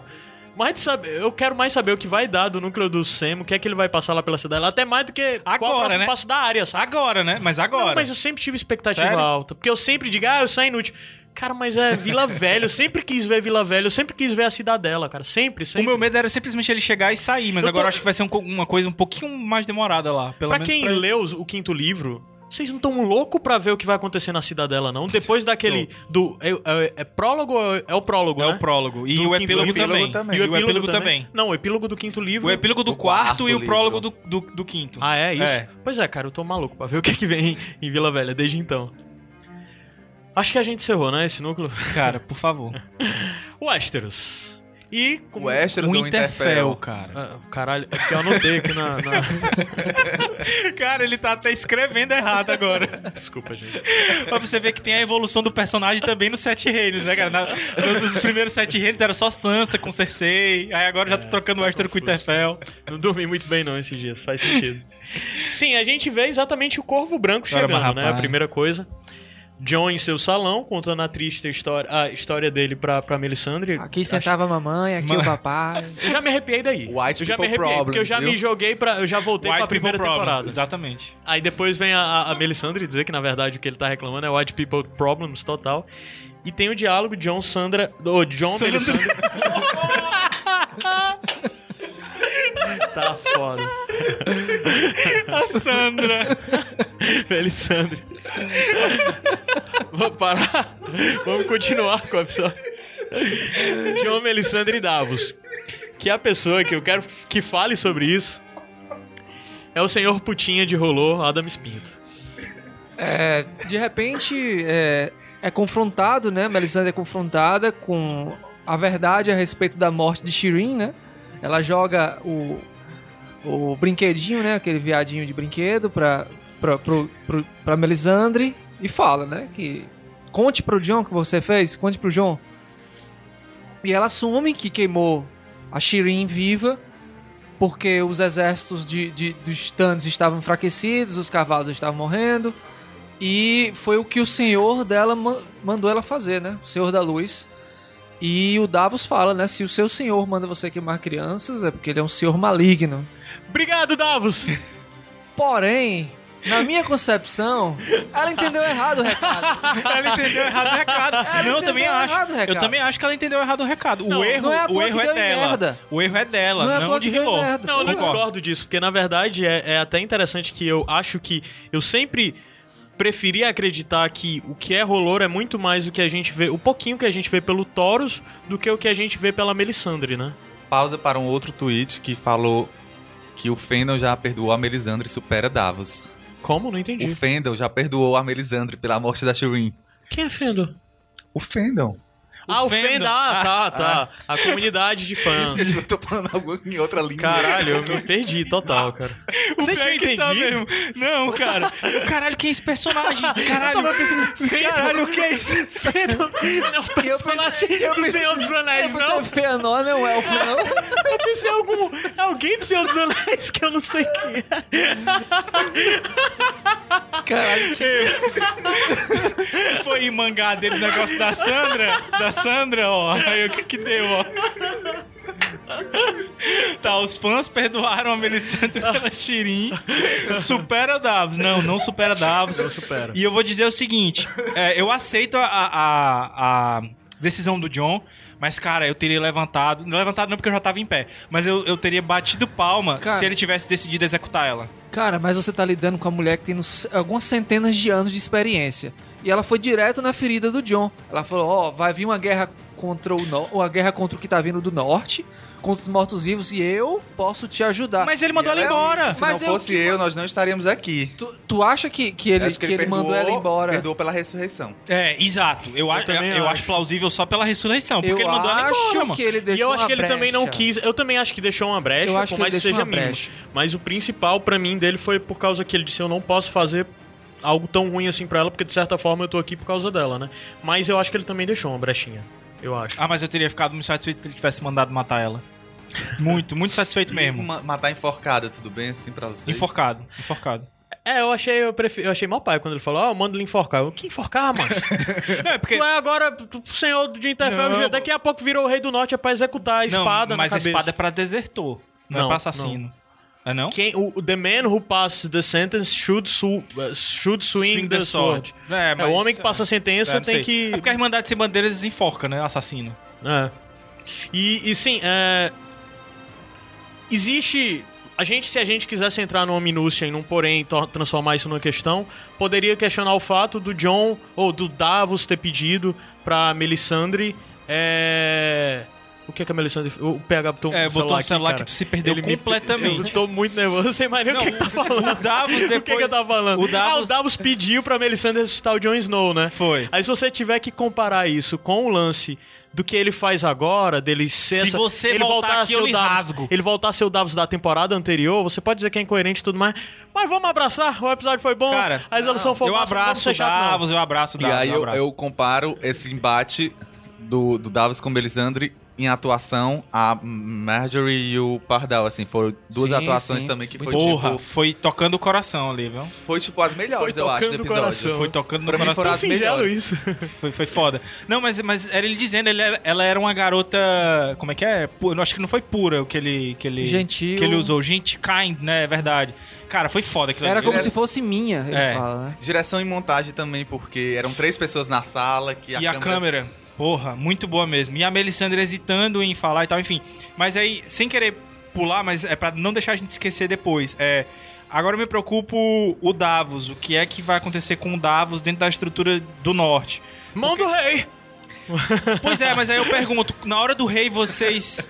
Depois vocês respondem, mas eu deixo a pergunta agora. Na hora da, da, da proclamação do, do John como rei, eu senti o Davos meio relutante. Aí fica aí a. a- eu jogo aí pra depois vocês responderem. Uma das coisas que eu acho que é um problema pro Davos e que ele deve talvez enxergar, pelo menos pra mim é A muito óbvio, relutante? que ele não Ele pertence ao norte. falar. Oh, The King não. Mas eu, eu não Ele foi- ele demorou foi- depois. Ele foi meio assim, sabe? Não, não sei. Eu só acho que assim, ele é tímido. Eu acho que ele, ele entende que ele não pode ser o cara que ia ser o primeiro a levantar a espada Sim, e gritar é- the é. Lorde Porque ele não os outros, pertence, né? E talvez eu pense que o papel da mão não se- seja dado a ele exatamente por isso, né? Quem é que tu acha que vai ser a mão? A Sansa? Não sei, será que vai ter mão, né? Mas Não, talvez é, tenha. Não sei. Mas se é, fosse pra ter, Mas o Robin não tinha mão. Tinha não. é, a pois gente é, também não sabe, né? Nos livros ele não tinha Eu mão. acho que no norte não tem essa estrutura de mão, não. Não Ah, é eu coisa de Porto o- Real. O Rob não tinha mão. O Jamie não tem Ele é mão. o Jamie, cara. Vocês estão confundindo tudo. Aí é, né? Sandra. Piada besta, Sandra. Fandom. Não, se ele tivesse dito fandom, eu teria entendido. Mas eles. Fandom. Fandom. Fandom. Fandom. Fandom. Eu falei fandom, eu acho. King of the North. Sim, é. Calma. Não? A gente tinha Ah, falado. Tem, ainda tem coisa ainda. tem A gente coisa. tinha falado de. A gente tinha falado Tem o de- segundo toco, né? A Do gente dia já que tá é o, com- o mindinho Não, levando. antes tem um, um, toco? a gente tá com conversando. 2 horas e 10 já e já começa Sorry. a ficar meio perdido. Sorry. Obama. Mas sim, é. É. É, é o vídeo lá. interna. tá, vamos parar, vamos voltar. Tá difícil já. sim, é. A gente tinha falado de personagens, grandes atores que tinham sido perdidos, né? Porque a, a, a Natalie Dorner saiu, o ator lá que fa- fazia o Alto Pardal saiu. É, mas, cara, que o Liam Cunningham fez nesse episódio, o diálogo dele, o modo como ele conversou com o Jon Snow e a, a verdade que ele passou da revolta dele com, com a Melisandre, né? Por, por ter tirado a Shirin Tocou dele. o coração. Macho. Macho. Esse cara devia estar. pra mim, esse cara devia estar indicado a um M essa temporada um só por causa Oscar. daquele Mas diálogo. quem vai estar indicado é o Peter Dinklage. Não, foi muito bom, cara. Foi muito bom. E eu acho ele um excelente ator. Não sei, se- é porque eu gosto muito do personagem. Ele, pra mim, top 5 de melhores personagens. É, eu também acho. Personagens, atores, personagens Personagem geral. geral, É. né? E tu que tá fazendo essa cara, o que é que tem pra dizer? Não, M é demais, né? Não, mas é, Não, foi Oscar isso é mesmo. demais, É- não? é Ele Oscar falou demais? M aí, o Caio, né? O Globo de Ouro. Um lá. Mas essa cena é, é- é é muito boa, mas só voltando um pouquinho, minha opinião, por que, que o Jon Snow, o Jon Snow decidiu o que eu decidiria? Porque ele, Ui. ele fez. e- Mas ele foi muito político, mano. Jon Snow político, gente. Ele ficou bem pros dois lados. Porque pra ele, pra ela, ele pode ter sido misericordioso. Como quem teria dito assim, não, meu filho, só vai. Só vai. Fica rezando Na lá boa, pra é, mim. fica na rezando. boa, encontra o Gendry. Foi tipo o pai dele, né? Quando falou É. pra Cersei, vai, não volta É. mais. Isso. Mas só que eu também tenho medo do- de quem ela pode encontrar, entendeu? E- meu problema é só esse. Só e somente só esse. Entretanto, com a Daenerys vindo. A... Ai, ai, é meu dedo! com, a, com a Daenerys vindo, o... ele não precisa da Kendara lá, Kenvara, como é o nome dela? Kinvara. Ele não precisa da Kinvara, né? Então a Melisandre pode entrar no núcleo ali da Daenerys também. Ela vai ter que descer bastante, viu? Oxe, Até mas o aquela chão. mulher ali. É Ela vai doido, tá, barrar. tá velha de, de, de De descer. tanto andar, né? Eu acho que a Melisandre não entra pro núcleo da Daenerys. É evidente que isso pode ser construído, né? Mas eu acho que a Melisandre continua acreditando que é o Jon Snow, entendeu? Irmandade, Eu acho que tu acha ele- que ela vai, vai pra Irmandade? eu acho que ela vai acabar, não sei, talvez ela acabe encontrando Thoros de Mi mesmo. E, e tem todo aquele lance, né? Porque ela deve parar ali pelas terras fluviais. Terras fluviais tem quem? Tem a área, tem, tem a Irmandade junto com Brienne, o Sandor né? e tem Brienne Podre. E Podrick, né? pode... A área, a, a Melisandre eu acho que tá na oração da área, né? Tá, É. nos livros pelo menos ela tá. É, não, nos, Nos livros, livros, não. não. pô, na série. Na tá. série, É. na série, na série. A- a- aí o, a Brienne Gendry, né? também odeia a Melisandre, né? A sombra, né? A sombra é verdade, o- Aí, ok, a Irmandade talvez seja um pouco mais seguro pelo que a gente já viu da série do encontro da Melisandre e do Taurus, né? Pô, isso aí discutindo o futuro, cara. Já tá usando. verdade, isso é, é pra outro episódio. Outro episódio. Mas, de toda forma, é, eu não sei o que esperar da Melisandre agora. Não sei mesmo. Da Sandra. Aí... Depois vem a outra cena que, que me encheu... Porra, Que, então- macho, só de, só de ler a frase aqui, macho, eu já, já bate o, o, o nozinho na garganta, macho. Que é o John e a Sansa conversando, e tem aquela coisa toda deles. A gente tá fazendo merda. Por mais que você ainda note que, mesmo depois daquele diálogo, a relação dos dois tende a um instável, né? Tende ao conflito. Mas você vê uma, uma genuína vontade de se unir, né? Por mais que isso não vá É, acontecer. Eu, eu acho que essa cena também mostrou um pouco assim do que aconteceu essa temporada. Que é as pessoas reagirem ao episódio sem esperar o próximo e falar, ah, não acredito que ela fez isso, não acredito que Eu não, aconteceu nem fui isso. chato com essa cena, eu não consegui Não, ser as chato. pessoas, né, A gente geral. conversou até no episódio passado, né? Porque, E na aí- verdade. E aí ela se desculpa, né? Acontece o que todo mundo tava, ah, meu Deus, aconteceu isso, ela escondeu dele, e- Uhum. e, por que, que ela fez isso? E o Espera John mostrou que não, episódio, tem né? nenhum, não tinha nenhum problema com isso, né? E uma das coisas que a gente tinha falado no episódio anterior é que, na verdade, a Sansa é insegura. A Sansa não confia. Não é que não confie, novamente, que eu acho que foi exatamente isso que nós falamos.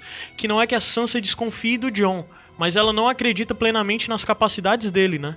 Talvez por isso, não acreditava até aquele ponto, por isso ela tenha omitido, ela tenha se sentido insegura pra revelar sobre os Cavaleiros do Vale, não sei. E o que? Medo, falsa modéstia, ou s- genuíno sentimento ali, não, é você, o Stark é você. Eu acho que ela quis mostrar que era com- capaz ali. E também tem um, um- certo, apesar de ter toda essa coisa de insegurança, também tem um- uma certa coisa de, de, de ego, né? Também tem um lance da, da Sansa querer ter uma posição de protagonismo é. que o John não deu pra ela.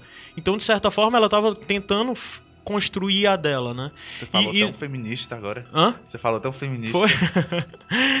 Mas o que realmente me comoveu nessa cena depois foi: ah, chegou um corvo branco, né? Porra, bicho, só, só em pensar eu me arrepio todo, bicho. Que o John dá aquele sorriso, aí vira, é, o pai prometia sempre isso, né? Porra, bicho. Caralho, mas na hora Foi foda. enchi os, os olhos de lágrima e tudo mais. E a cara deles dois conversando e o modo como eles lidaram com aquela informação de que. Fala mal do Kit Harington ainda. Fala é mal uma- do Kit Harington. Eu não falo do não, Kit Harington assim. porque antes tu falava. Há muitas temporadas atrás. Trágico pra caralho, o inverno chegou. Mas caralho, bicho, eles estão em de Winterfell. né? Eles estão em Winterfell, reconquistaram a terra do pai e o inverno chegou. Isso não tem como remeter e não. Eu achei essa cena linda, cara. Primeira e o Kit Harrington, o, a Jo- sutileza. Aquele lance da jornada, virar. né? Cinco anos depois. É, e a sutileza dele virar e lembrar do pai. E ele tá falando com a irmã dele, sabe? Tá reconstruindo. E, e- e é o lance da tragédia Stark, né? Que os, os Stark são trágicos. E são Melancólicos, tristes né? e melancólicos, né? E o frio pra eles, de certa forma, é uma confirmação do que eles são, do para onde eles vivem, o que eles são, porque o lema da família, muito foda se você analisar o que é o lema dos Stark, que é o inverno está chegando. É a família que sempre está olhando pra tragédia e sempre é vítima da tragédia, né? Porque ao mesmo tempo que eles são muito ligados nessa tragédia, eles são muito ligados à moral, que às vezes não cabe dentro do jogo dos tronos, né? E eles verem que agora no final das contas tudo que eles estão construindo é certo, dá sentido até pra luta deles e a obrigação que o John vê em lutar contra os outros, né? E contra a grande noite que tá pra chegar. Uhum. É, Eu acho muito representativo toda essa cena, todo esse diálogozinho de o- o inverno está chegando e O inverno chegou. o inverno, chegou. não, mas o, o lema seu É, inverno está e- chegando e o lance dele olhar eles pra cima. atingirem a promessa do pai, né? E ele olhar pra cima e ver a neve caindo e tal. Foi, Foi foi lindo, muito foi bonito. lindo. Agora essa cena é a primeira vez que eu vi o episódio. não, não fez, não fez vocês marejar os olhos não? não. Adams? Eu gostei muito. Eu gostei Não, marejou, Marejou marejou. Porque ele, é- Eu marejei ele, ele no tem lua em um aquário. Tu marejou, tu, tu é chorão, com com certeza, chorei. Mas tu deve ter chorado muito Eu- nesse episódio. Eu chorei algumas. Não, a, a primeira vez foi, foi bem, assim, caótico eu assisti, né? Porque eu tava Aham. cansado e tal, mas em casa, bicho, foi foda. Ainda assisti com o Babai depois. Sim, Igor, tu tava falando. Não, que eu, eu, disse, eu ia dizer que a primeira vez que eu vi essa, essa cena, ela me enganou, porque ela me levou a crer, depois quando, lógico, na cena seguinte, na coroação, que a Sansa seria coroada como Rainha do Norte, até porque todas as mulheres estavam alcançando po- posição de destaque, de né? destaque no episódio e tal. E sim, de- depois do episódio visto, você fala, ah, seria ficou legal, decepcionado? porque seria todas rainhas e tal. Mas aí eu vi que faz sentido ele ter sido coroado como rei. Era apenas uma preferência pessoal minha. Aham. E que é, o que o episódio estava construindo não era essa ideia de que ela seria a rainha, mas a ideia do conflito. Que as outras cenas com o Mindinho e depois lá no final da coroação, era isso que o episódio estava construindo, um conflito, e não, a- e não essa, essa coisa que me foi tomada, tá entendendo? Uhum. E a cena dela com o Mindinho, tu sentiu ali que ela. Senti ela no poder. Tu acha que ela realmente demonstrou ali que ela não vai cair mais na do Não, Mindinho? ela recuou ele pra trás, Que abandonou. foda, aquele, aquele, É. aquela mãozinha dela ali. Foi, Foi, aquela foda. coisa assim, aquela coisa assim, a gente achou que ele tava enganando ela, olha aí, ele tava enganando ela mesmo, tá? E ele quer um casamento, aí ela, opa, quero não. A série foi tão. Esse episódio foi tão fanservice que a gente viu o Mindinho verbalizar o que nós sempre acreditamos. Isso, dele se Que ele quer o no trono, de ferro. Porque sim. a primeira coisa que E ele falou. ela, né? Não. O ela Foi, é questionável. é questionável. Porque a prim- eu, naquela cena, eu pensei, caralho, será que o Mindinho vai dizer que quer casar com ela? Mas a primeira coisa que ele fala o trono. eu quero estar sentado no trono de ferro. com você Com do você meu ao meu lado. Sabe? Isso, também senti isso. Ele verbalizou isso muito forte. Aí entra a questão do Mindinho. Ah, o Mindinho. Eu acho que o Mindinho ainda detém poder sobre a Sansa. É meio Pelo menos, de, pelo menos isso. de colocar a minhoca na cabeça É, dela. Principalmente pelo fato de que o Mindinho aponta pra Sansa o que ela entende e o que ela vê, mas o que ela prefere ignorar. Porque ela prefere ignorar essa questão do desejo que ela tem de estar no papel de liderança e agora foi totalmente entregue ao irmão, sabe? A gente Eu- pode eu- falar eu sobre acho que o não é- final, sobre a cena final da coroação agora, pra- já que tá falando da Sansa.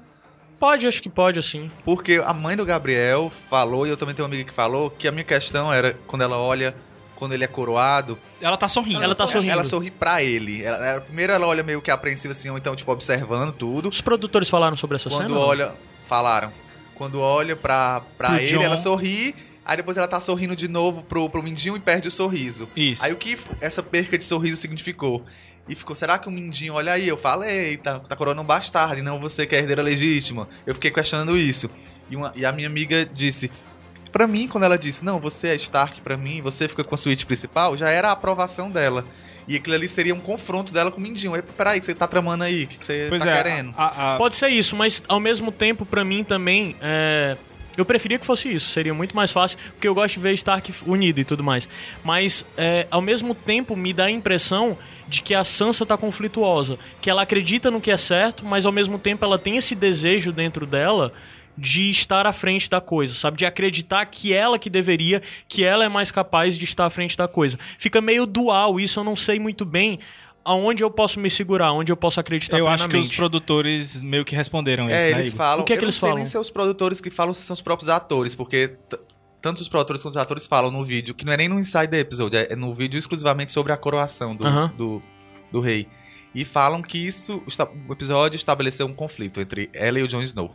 Não foi nem entre ela e o Mindinho, foi entre ela e o Jon Snow. Inclusive, quem eu acho que fala isso é o, o Liam Cunningham que fala. Ah, Que o é. episódio todo foi pra estabelecer esse conflito entre a Sansa e o Jon Snow. Agora, se for isso, eu fico me perguntando até quando isso vai, porque é um morde a sopra, confio em você, não confio, confio agora, não confio, vamos Uhum. combinar de Agora, confiar. Uma É porque eu acho que, na verdade, a maior parte do conflito em si, da insatisfação, é da, da Sansa, né? Com, com o lance do papel que ela não, não tem. O, Min, o, o, o John, eu não vejo o John com essa ambição Ele tava meio necessariamente. desconfortável, da mesma forma que ele tava desconfortável com que É, quando ele foi Lorde Comandante. Mas só né? que eu acho que ele não tem o lance de querer duas coisas conflituosas. Eu acho que o John não tem isso. Eu acho que a Sansa tem essa coisa conflituosa. E na verdade, ela ter isso conflituoso pra mim engrandece a personagem, sabe? Porque pra mim faz sentido haver esse conflito na Sansa por tudo que a gente viu dela e pelo modo desse desse relute que ela tem de o que ela chegou, o que ela viu, o que ela quer alcançar conflituando com o- o- a obrigação da família, honra, dever, o papel do irmão dela na vida dela e tudo mais. Eu acho que isso só torna a personagem mais interessante. Mas pra mim esse conflito de duas coisas contraditórias eu vejo na Sansa, não vejo no John, não até agora, entendeu? Inclusive, ele fala pra ela: a gente já tem tanto inimigo por aí, a gente não precisa Pois dos é. Estados Unidos. Mas eu, eu tenho uma dúvida. É, vocês veem como a proclamação dele como rei, automaticamente eles colocam como líder da, da casa Stark? Isso pra vocês é, Acho que ele é, é rei certo? do norte, macho. Não, mas, eu não- mas o rei do norte simplesmente diz que é um Stark. Não necessariamente ele é o, o líder da casa Stark. Vocês não veem uma possibilidade de a Sansa ser a líder da casa Stark e o Jon ser o rei do norte? Talvez, talvez. Eu. Mas no final das contas, quem é que vai mandar, né? É, mas assim, o Jon vai pro norte, vai pra muralha. A Sansa vai ficar em um Quem é que Winterfell, disse que o acho. John vai pra muralha, mano? Eu tô dizendo que eu Eu acho, acho que, que, ele o vai John, pra muralha. eu acho que muralha não aparece mais tão cedo. Eu Acho acho que a mulher só aparece agora quebrando na próxima É. temporada. E, a galera E o passando. dragão saindo de dentro da muralha. Dragão de Tem gelo. dragão de gelo. Sim, então isso nos leva a falar um pouco, é, voltando, né, pra isso. Torre da Liga. A gente vê a despedida entre o Bran e o. o O Benjen. esqueci total. O O Benjen. Benjen, o Benjen Stark. Benjamin. É, tem o lance de que ele deixa bem claro de que ele é uma criatura de alguma forma, ele é uma criatura Não morta. pode passar, não e pode que não passar. pode ultrapassar a muralha, né? Do mesmo jeito, também mostra que ele não poderia entrar na caverna, né? Deixa isso claro pra é. mim que ele não poderia entrar na É. caverna, por isso que ele tava do lado de fora. E ele joga lá o Bran, né? Do lado da. Olha, ó. Se me arrasta aí só pra 200 pular. metros. A muralha. que tu chega lá. Se vira aí, filha da Aí puta. tem o lance de jogar também pra dar Do continuidade ao da- lance fanservice da árvore, e ele toca na árvore e a gente vê o final da Torre da Alegria. Eu tenho uma Que- pergunta para o senhor. Ah, Que no vídeo antes da, da- da- do episódio, a gente No tava. vídeo? É, a gente fez um videozinho do, do Sim, Facebook Live e tal. É, e o senhor disse que a sua expectativa era ver o final da Torre da Alegria. Agora eu pergunto: você sabia disso mesmo? Ou era só expectativa? Ou tu me deu um spoiler? ali? não acreditava que ia ter. Ah, tá. Eu acreditava Não, que ia pra saber, ter. Porque eu, ia nunca imaginei que Tu não ia ter- imaginou que ia ter Vai o sair, né? final da Não, Torre da Alegria? Tu achava que só era a próxima temporada? Eu achava que era a próxima temporada, eu nem Não. ia mostrar. Seria absurdo. Mas assim, eu falei desde muito tempo que eu ia ter o final da Torre da Alegria. Eu tinha falado isso tanto no- nesse vídeo que a gente gravou lá no, no Facebook No Live, episódio passado. pré-quiz, né? Como eu também tinha falado isso no episódio passado, que eu acreditava. Eu até falei que ia ser a última cena. Foi quase a última cena. Foi uma das últimas cenas, né? É... Errou por 5. Foi. Mas só que é, toda a montagem da cena foi exatamente como eu acredito, como eu esperava que ia vir, inclusive de mostrar o bebê, depois cortar pro rosto do Snow. Foi, sabe? foi a cena de cair uma banda de tijolo no meu olho. Não, foi o- outra cena que, que Foi. me E, deu um foi um- e teve, teve explosão lá no, no, no, no Búzios, lá um no momento, barca. na hora do sussurro, todo mundo... Ah, Ah, não vai revelar, né? Aí depois vem a cena, daí até o final da coroação foi garganta presa e, e engolindo em seco direto, porque cara, foi eu sou eu sou Stark for life, né? Aí vê isso do E final da Torre da Stark, Alegria. o Ned Stark honrado sempre. E a gente né? vê ali na caralho, e é, é- por isso que eu sou maluco pelo Ned, porque é o lance que a gente sempre fala do conflito. Ele, pela vida toda, viveu esse conflito de estar carregando o filho da Cheio, irmã, cheio. sabendo de quem ela era e tudo mais, e nunca poder compartilhar isso com ninguém, e compartilhar, viver todo esse peso pela promessa que fez pela irmã. Será que E ele ia fato, contar pro John mesmo? Acho que sim. Ele fala, ele promete, Não, né, não. no próximo Be- encontro. Ah, é, ele promete. Ele Acho promete. que sim, Eu- acho que ele é, o. Ned prometendo, eu confio. E, e de uma liana a outra, né? Aí, é. E Toda, toda essa construção, tudo que veio daí, a, a personagem que fez a Liana, muito legal, o, o diálogo, a retratação da cena, os detalhes pequenos que são colocados na cena que já nos levam ao que eu vou pedir pro Adams falar, que aproxima sobre a teoria do príncipe prometido, né? É, o Príncipe Prometido, que você não gosta de citar o outro nome que é Azor Ahai. Porque pra mim são coisas, por mais que elas falem sobre a mesma figura, são profecias diferentes. É Concordam que são profecias Azor- diferentes? o nome porque Azor falam de origens Assim como diferentes. a do último herói também. É, exato. É porque o Azor Ahai fala do cara que matou pela barriga da mulher, fogo e tal. É totalmente diferente da origem da lenda sobre o príncipe prometido, o, né? o Príncipe Prometido seria a volta do Azor Ahai, cara. Não, calma aí. Isso é Existe- interpretação é, sua. existe- Primeiro Eu de tudo, que voltando, a gente tem que se fixar na série. Que não existe Azor Ahai na série. Sim, sim. é o sim. primeiro ponto, né? Pronto, é, existiu no passado, acho que é 8, Mas 8 existe a mil, luminífera. E a luminífera acho que é da 8 Azor Ahai, mil, não do 8 Príncipe mil anos antes do, do, do, do Aegon. É, um indivíduo chamado Azor Ahai que... Não, é- mas isso é, fala no continente. Não diz nem que é um Westeros, né? É uma lenda, É uma lenda da de religião Ashai. de Rolor, né? É, lá de Achai, É. Achai, né? Achai. Não, não sei se é de, de Achai, porque é Melisandre que é de Achai. Religião não é, necess... não é Mas a, necessariamente a Achai. lenda é de lá. Ah, é? É. Ah, tá. E que, que durante a grande noite que houve, é, um indivíduo... Eles falam grande noite? Grande noite. Eu acho que não. Porque É grande longa noite... ou é a- lo- grande noite. A longa noite é do norte. Quem fala de longa noite é o Mas norte. ele tá do- falando do príncipe prometido. Não, não, tá falando de Azor Ahai. Azor Ahai, É. né? Tá. Bem, continua Pois o é. que é o Azor Ahai. E esse, esse indivíduo, ele forjou uma espada chamada Luminífera. Ele testou ela na água. Pela, durante 30 dias ele testou ela. E na água ela se quebrou. Depois 50 dias forjando. Enfiou no coração de um leão. Ela também se quebrou. E aí, quando ele viu que tinha que fazer um grande sacrifício, ele gastou 100 dias forjando e enfiou no peito da, da esposa dele. Não me lembro agora o nome da moça. E fundiu a espada, a alma dela. E ele conseguiu, com essa espada, é, expulsar o, o que vinha do norte, né? A grande escuridão que vinha do norte. E, E a espada saiu com uma espada de fogo e Pois tudo é, mais. pois né? é. Isso é a lenda do Azor Ahai, que é uma lenda necessariamente ligada à religião de Rolô. Isso nos livros. Sim, sim. Que não existe nem é, na série, em nenhum momento é falado em Azor Ahai. A série simplificou da seguinte forma: botando que os Targaryen, né, que o Rhaegar no caso, e a Melisandre acreditam numa lenda que é o príncipe prometido. Talvez eles tenham interpretações diferentes, que eles tenham origens diferentes, mas eles não usam o nome Azor Ahai, né? Não, não usa, mas falam- assim, eles falam que houve, houve alguém que expulsou o, o- a grande escuridão que vinha do norte. Não, eles não. A- só a Melisandre que fala isso, né? Isso, isso. E que no- ne- nessa nova noite que vai chegar agora, nessa grande noite que, que veio junto com o inverno, é, o príncipe prometido se reerguerá, que ele, que ele nasceu a partir do- da fumaça e do sal. É, pronto. É porque eu tô tentando deixar bem separado o que é a, a, a lenda.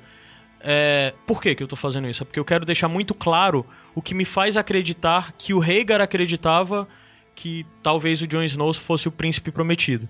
Porque a crença do príncipe prometido que vem a partir da crença dos Targaryen é dessa lenda, né? Do, do, do sal e tudo mais. O Rhaegar dedicou sua vida a crer e ele era obcecado com essa lenda do príncipe prometido, que é uma lenda É Targaryen, uma- necessariamente. E uma lenda que foi, é, na verdade, é nem aperfeiçoada. é- Foi, é uma lenda que existia, né?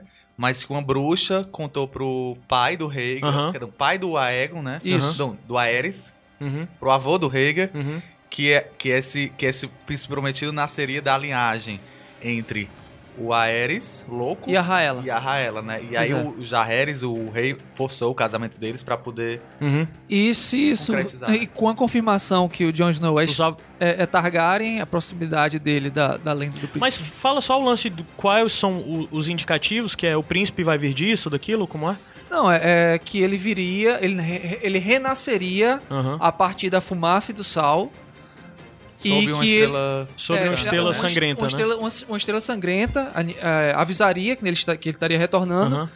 Haveria também o retorno do, do- da noite e do frio, que é o inverno que chegou. Aham. E ele renasceria empunhando a luminífera pra expulsar. Não, luminífera é do. Mas é, é-. Eles falam em luminífera na, É, na lenda do. do- É, o que eu vi dos aqui Targaryens? é que, que não falam de espada na lenda falam dos de Targaryen, fonte de luz, algo do tipo, né? Mas é porque assim, é difícil porque não tem nada escrito na lenda do príncipe prometido, como tem Uhum. na do Azor Ahai. Uhum. E aí diz que tem algumas semelhanças, e como essa coisa do sal, da estrela que sangra, o sal e, e, e. E sal e, e como? Sal e, Sal e fumaça. sal e fumaça. Mas tem algumas coisas que. que, que E, inclusive, isso, isso abre brecha, assim, é, fica muito, fica bem, bem específico que o Jon Snow provavelmente, muito provavelmente, seria o príncipe prometido se isso se confirmar. Mas existem várias teorias de que a Daenerys pode ser o príncipe prometido, sim. que, que até o Davos pode ser. Que, inclusive, porque, a, no caso, voltando ao Azor Ahai, essa da, vou, vou até ver, o Stannis era o primeiro, era o primeiro, digamos assim, Candidato. candidato a isso. Inclusive, houve aquela. Lá em, em Pedra do Dragão, houve aquele, aquele Ah, tem que ter lá. sangue de dragão também, o príncipe prometido. e o isso. Stannis também tem, né? O sangue de, de é, dragão pela é. família da mãe, da avó. Eu tô aqui. é, antes de tu falar, tu tem a crença de que primeiro a. a, a- tu tava dizendo que a Melisandre acreditava que era o Stannis, né? E tem Acreditava pelo variações. Stannis, porque ele tinha o sangue, sangue real. Porque ou fizeram aquele, todo aquele ritual, ele pegou a a- uma suposta luminífera lá, mas que quando a Aemon Targaryen viu, disse que essa espada aqui não emana calor Uhum. e não tem nem perigo de ser a luminífera. E a Daenerys também tá, tá entre os cotados. O Davos. Existe uma teoria que eu acho até interessante, que a Melisandre enxergava no Stannis o que, que ela chama de Azor Ahai, né? E ela se provou que, que, que, que não Tava era. errado. E quem é que tava sempre junto do, do, do Stannis? O O Davos. Davos. O cara que renasceu depois da, da Batalha da Água Negra, renasceu da fumaça e do sal, da água salgada e da fumaça. E agora ele enxerga no John. Quem é que tá sempre do lado do John? Ah, Davos. tá. Outra- Legal. Outra, coisa que favorece o John Gostei é dessa. que Gostei dessa. ela sempre ela cita no livro eu peço pra ver eu peço pra ver o príncipe prometido não sei o que eu só vejo neve só vejo neve só vejo neve Aham. Snow né É, e tem o, E ela realmente tinha visto as bandeiras lá da New Winterfell, né? Sim, A parte, nos livros, o, o príncipe prometido especificamente da profecia que acreditava o Rhaegar Targaryen é que é, seria o nascimento de um homem, um príncipe homem, né? É, que segundo o mestre Aemon nos livros, isso tá errado, que na verdade é uma palavra neutra É uma né? palavra Príncipe, sem gênero, né? princesa. é, o príncipe terá sangue de dragão, te- terá nascido do Sal. fogo e do sal, ou da, da fumaça e do sal. É uma, Sobre uma est- estrela sobre uma estrela, uma estrela sangrenta, né? e seria ele se marcaria o provável retorno dos dragões e ah, tem um- uma parte que eu não sei do que se trata, que é The Dark Eyes Fall Upon the Prince, né? Olhos negros cairiam É, sobre o acho que é príncipe. isso que o, que o Adams falou da noite vi, da escuridão Ah. vi de novo. E também tem o lance que e sua canção será de gelo e fogo, né? Isso. E sua canção será de gelo e fogo. Aí daí vem toda a questão de que, na verdade, toda a série, todos os livros falem sobre esse príncipe que vem, que... E o que... Aemon por muito tempo acreditou que era o próprio Rhaegar. Aham. Depois o Rhaegar acreditou que era ele mesmo. Uhum. E aí ele acreditou que seria o filho dele. E existe o conflito se seria o filho que foi morto pelo Montanha Isso. ou se seria o filho Jon Snow, né? Existe até uma... uma E daí entra o lance sobre sua canção ser de gelo e fogo, é porque o Jon Snow é o encontro do gelo, e Gelo do fogo. fogo, Stark com Stark, né, Targaryen, com né? os Targaryen. Aí tem algumas coisas que os produtores fizeram nesse episódio que são forte indicativos, como por exemplo, o Ned entra na torre com a espada do Arthur Dayne, né? Gelo. Não, ele tá com a gelo, não é não? Não, é uma espada do Arthur Dayne. É? É a espada do Arthur Dayne que tem o símbolo de uma estrela. Ah, é verdade, é verdade. E ele é. põe a espada em pé do lado é, do cana. sangue da, da, da liana, né? Então ficou bem claro o, o É, no cabo da espada, se chama sangue. Alvorada e foi forjada, forjada de uma estrela, de um De uma meteoro, estrela, né? É. É, existe a lenda, né, dela, a The Dawn, e que, que a espada que tá lá e tem o, o símbolozinho da, da, de uma estrela, né? E E, tem ao o fundo sangue, né? tem o sangue, né? E talvez Estrela sangrenta, né? a, a indicação é porque tem um lance de E a que... Estrela da Manhã morreu, né? Ali, no, não foi? É, a, a Estrela da Manhã... É, o, Arthur Dayne Arthur morreu. Dayne, é. é, morreu. Esse chama Existe- Estrela sangrou, né? É, existe toda a questão de que às vezes há interpretação errada. O Martin fala muito sobre isso na interpretação das teorias, né? Que as pessoas acham que é literal, que um- vai ter uma estrela sangrenta.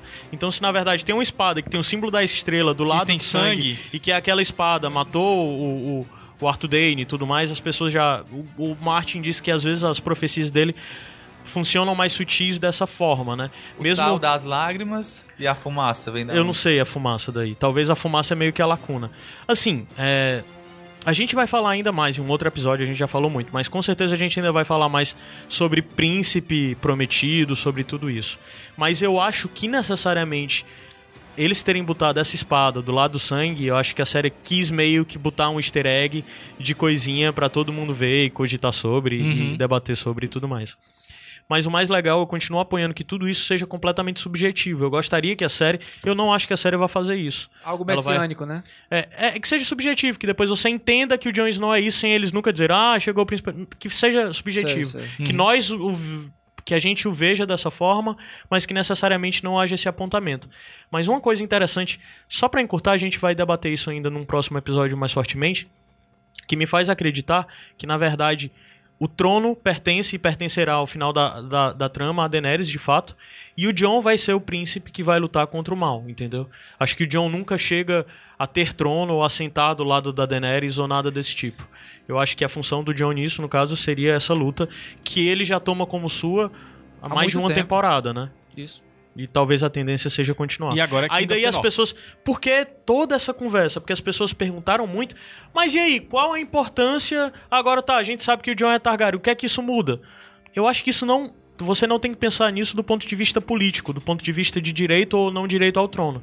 Mas na verdade você tem que pensar um pouco, ao pensar nessa coisa de. Do ser fim da série, né? É pensar no fim da série, sobre o que se trata a série, sobre o que se trata a canção de Gelo e Fogo, sobre o que se trata essa grande batalha com os outros, né? Eu acho que confirmação sobre o Jon ser Targaryen, ou ser um bastardo, metade Targaryen, metade. É porque na verdade ele continua sendo um bastardo, né? Porque o Rhaegar era casado com outra mulher. E teve um filho com a Lyanna, que não era sua esposa, então ele continua sendo um bastardo. Ele continua sem ter direito ao trono, necessariamente. A Daenerys tem mais direito ao trono do que ele. Mas só que, na verdade, é o que me faz pensar cada vez mais que o trono não tem importância, sabe? No caminho que a série vai tomar. E, e- E existe uma coisinha muito legal. Eu acho, que, eu acho que sem importância não seria o termo correto, mas seria um outro foco, seria uma outra batalha. Eu acho Não, que pra mim duas não. batalhas simultâneas Mas não, pra mim não, é exatamente isso. O trono não tem importância. Pra mim, sabe? Sei, sei. Eu entendo isso, que tu. De ter dois focos, ter o trono sendo disputado ao mesmo tempo que tem a batalha. Eu acho que não, acho que no final das contas o trono não vai ter Eu acho que vão importância. ser dois focos, mas cada um em seu momento, já que a Isso, temporada era o que a gente tava dividida em dois, conversando é. até. Eu acho que vai ser primeiro O focado... trono é um epílogo, sabe? No final das contas, pra mim. eu acho que o Trono de Ferro vai ser primeiro, e depois vai ser a batalha E depois vai ser a batalha. É, a, a sequenciazinha, né? Sétima temporada e- É. e, oitava temporada. Mas aí a gente vê uma coisa, finalmente, que tá esperando, acho que desde o começo da série, desde o começo dos livros, que é essa resposta, né? E a transição, mais uma vez, e aí a montagem acertou muito bem, a transição de uma cena pra outra, que é do Baby John pro King John, né? E a trilha pra variar. Puta que pariu, mano. É, foda, e, e o que é muito foda é porque isso também é recompensa, né, cara? Porque É, é, é exatamente a isso. jornada do John, tudo que o John passou e a forma como ele, de certa forma, se manteve o que é e se dedicou ao que se dedica. De certa forma, até o lance dele não ter se transformado depois de ter renascido, de depois de ter revivido e tudo mais. Apesar de tudo isso, né? É, você precisava, no final das contas, entender que o John era mais do que o bastardo do Ned, né? É, que, a que o Ned tinha uma missão de fato, que o Rhaegar tinha uma missão, que a Lyanna tinha uma missão, que não era só uma traição ou uma fuga de amor e tal. Tudo isso torna o background da história, a origem da história, muito grande, muito profunda e muito bonita, de certa forma, sabe? Pra mim, essa é a importância de haver confirmação que o John é filho da Lyanna e não filho do Ned, e que Tá, a série não falou isso, mas é óbvio que também é filho do Rhaegar, né? Que é, o Rhaegar não a sequestrou, que, eles, que ela fugiu com ele porque existia um sentimento de amor entre os dois. A série ainda não pontuou isso, de é isso, mas só que pra mim isso é claro, é óbvio, né? E a coroação? King of the North. Liana. Eu- não, eu vou, eu vou pedir de uma pro- Liana eu vou pra pedir outra. pro PH falar agora, de Liana. Da filha dele. Da filha Liana. dele? Ah, minha filha. É, minha linda. O que é pra eu falar? Eu tava vendo outra coisa aqui. Não, tu vai falar da Liana.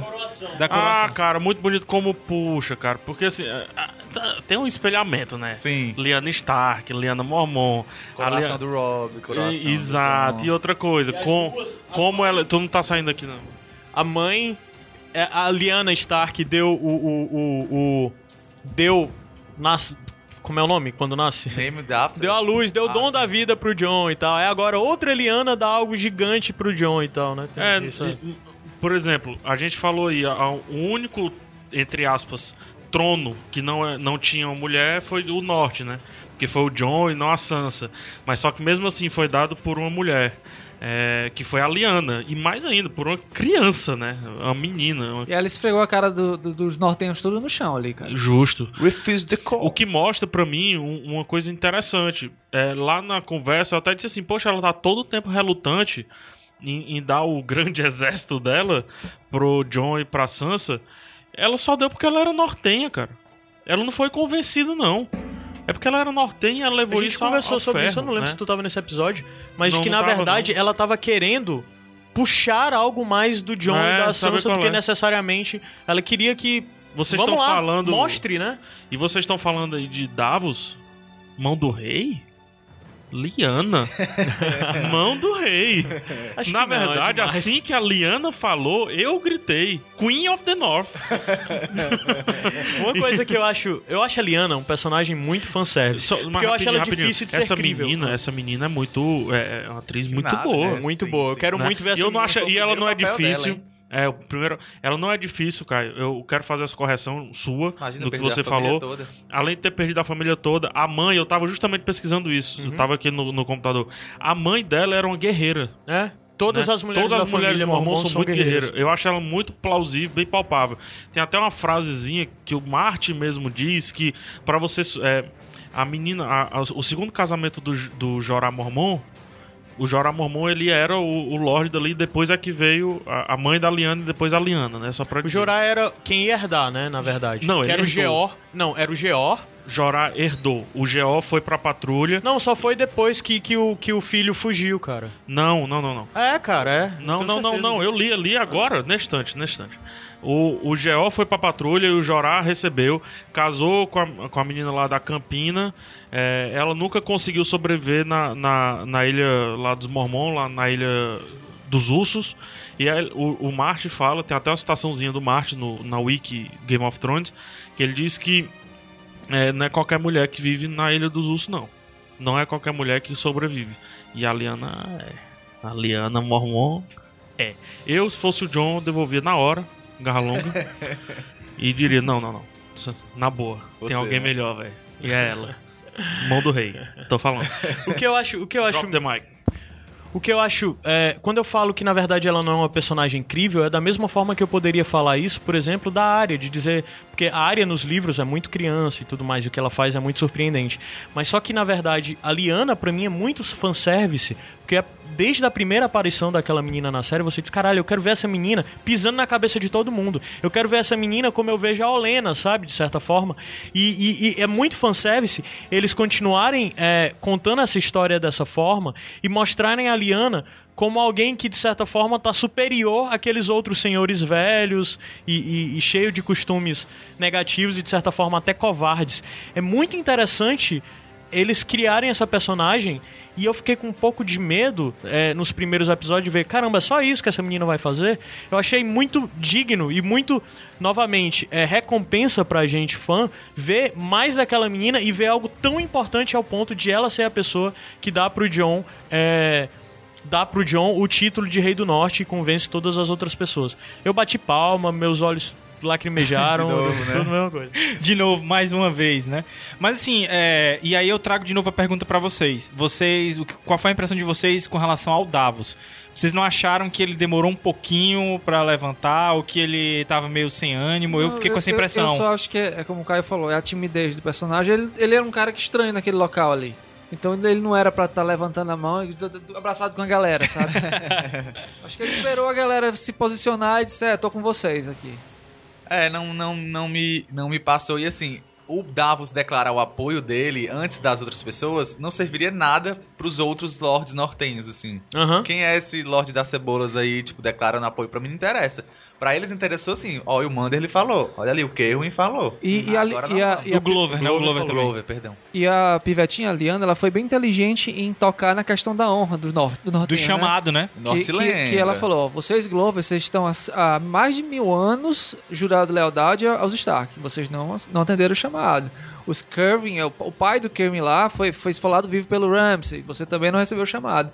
E quando você... Ele fala também do Mormon que teve o filho morto no casamento vermelho, né? Não, o Manderly. O Manderly. Manderly, Mormon não, Manderly.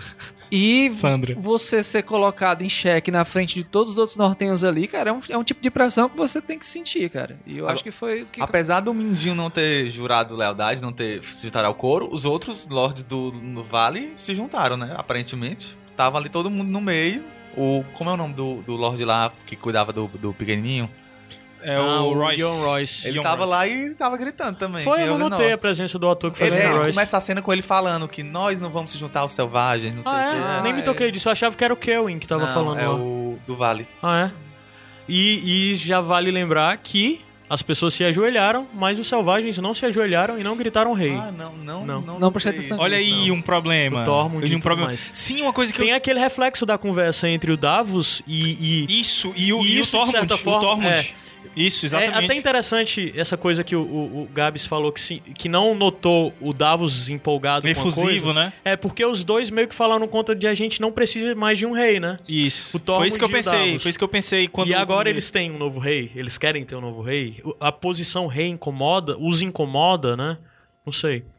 Outros espelhamentos, né? O exército do Vale é o exército Tully, né? Que é o exército que não é do norte. Quando o Tully tá lá coroando o Hobbit também. Ah, sim. Como é? Eu não é. entendi. Tem um exército do sul, além dos nortenhos. Uhum. Como com o Robbit tinha os Tully, agora tem os do Vale. É, usarem, né? É Sansa, Ca Catelyn, né? Também, assim. Uhum. essa Do lado, também né? Do lado. Ficou, é espelhamento, é verdade. É. Verdade, não tinha me tocado. E eu não sei se Os foi- produtores alertaram isso que a gente deve se preocupar com o John no Inside the Episode. Se preocupar. Sim. porque- Claro que tem que se preocupar. Porque o, o último Rei do Norte, já que a cena foi tão espelhada. Cara, o John não morre bem. mais. O John não morre mais, cara. Ele não morre mais. Se ele não morreu naquela batalha, ele não vai morrer nunca mais. Ele vai ser tipo Matusalém, ele vai ficar lá na, na cidadela junto com o Sam. Ele não morre mais, cara. E, e outra coisa é, interessante nisso é porque o, o- quando o Robb foi, foi declarado rei, passaram automaticamente ao chamar de o, o Jovem Lobo, né? E o John, no momento onde ele foi declarado rei, ele foi chamado de o Lobo Lobo Branco. Branco, né? E cadê o fantasma? Mas tu viu o tanto de dragão que orçamento. tinha no episódio? O tanto de navios É, também. o navio não tinha mais dinheiro pro fantasma, não, pô. Mas, é.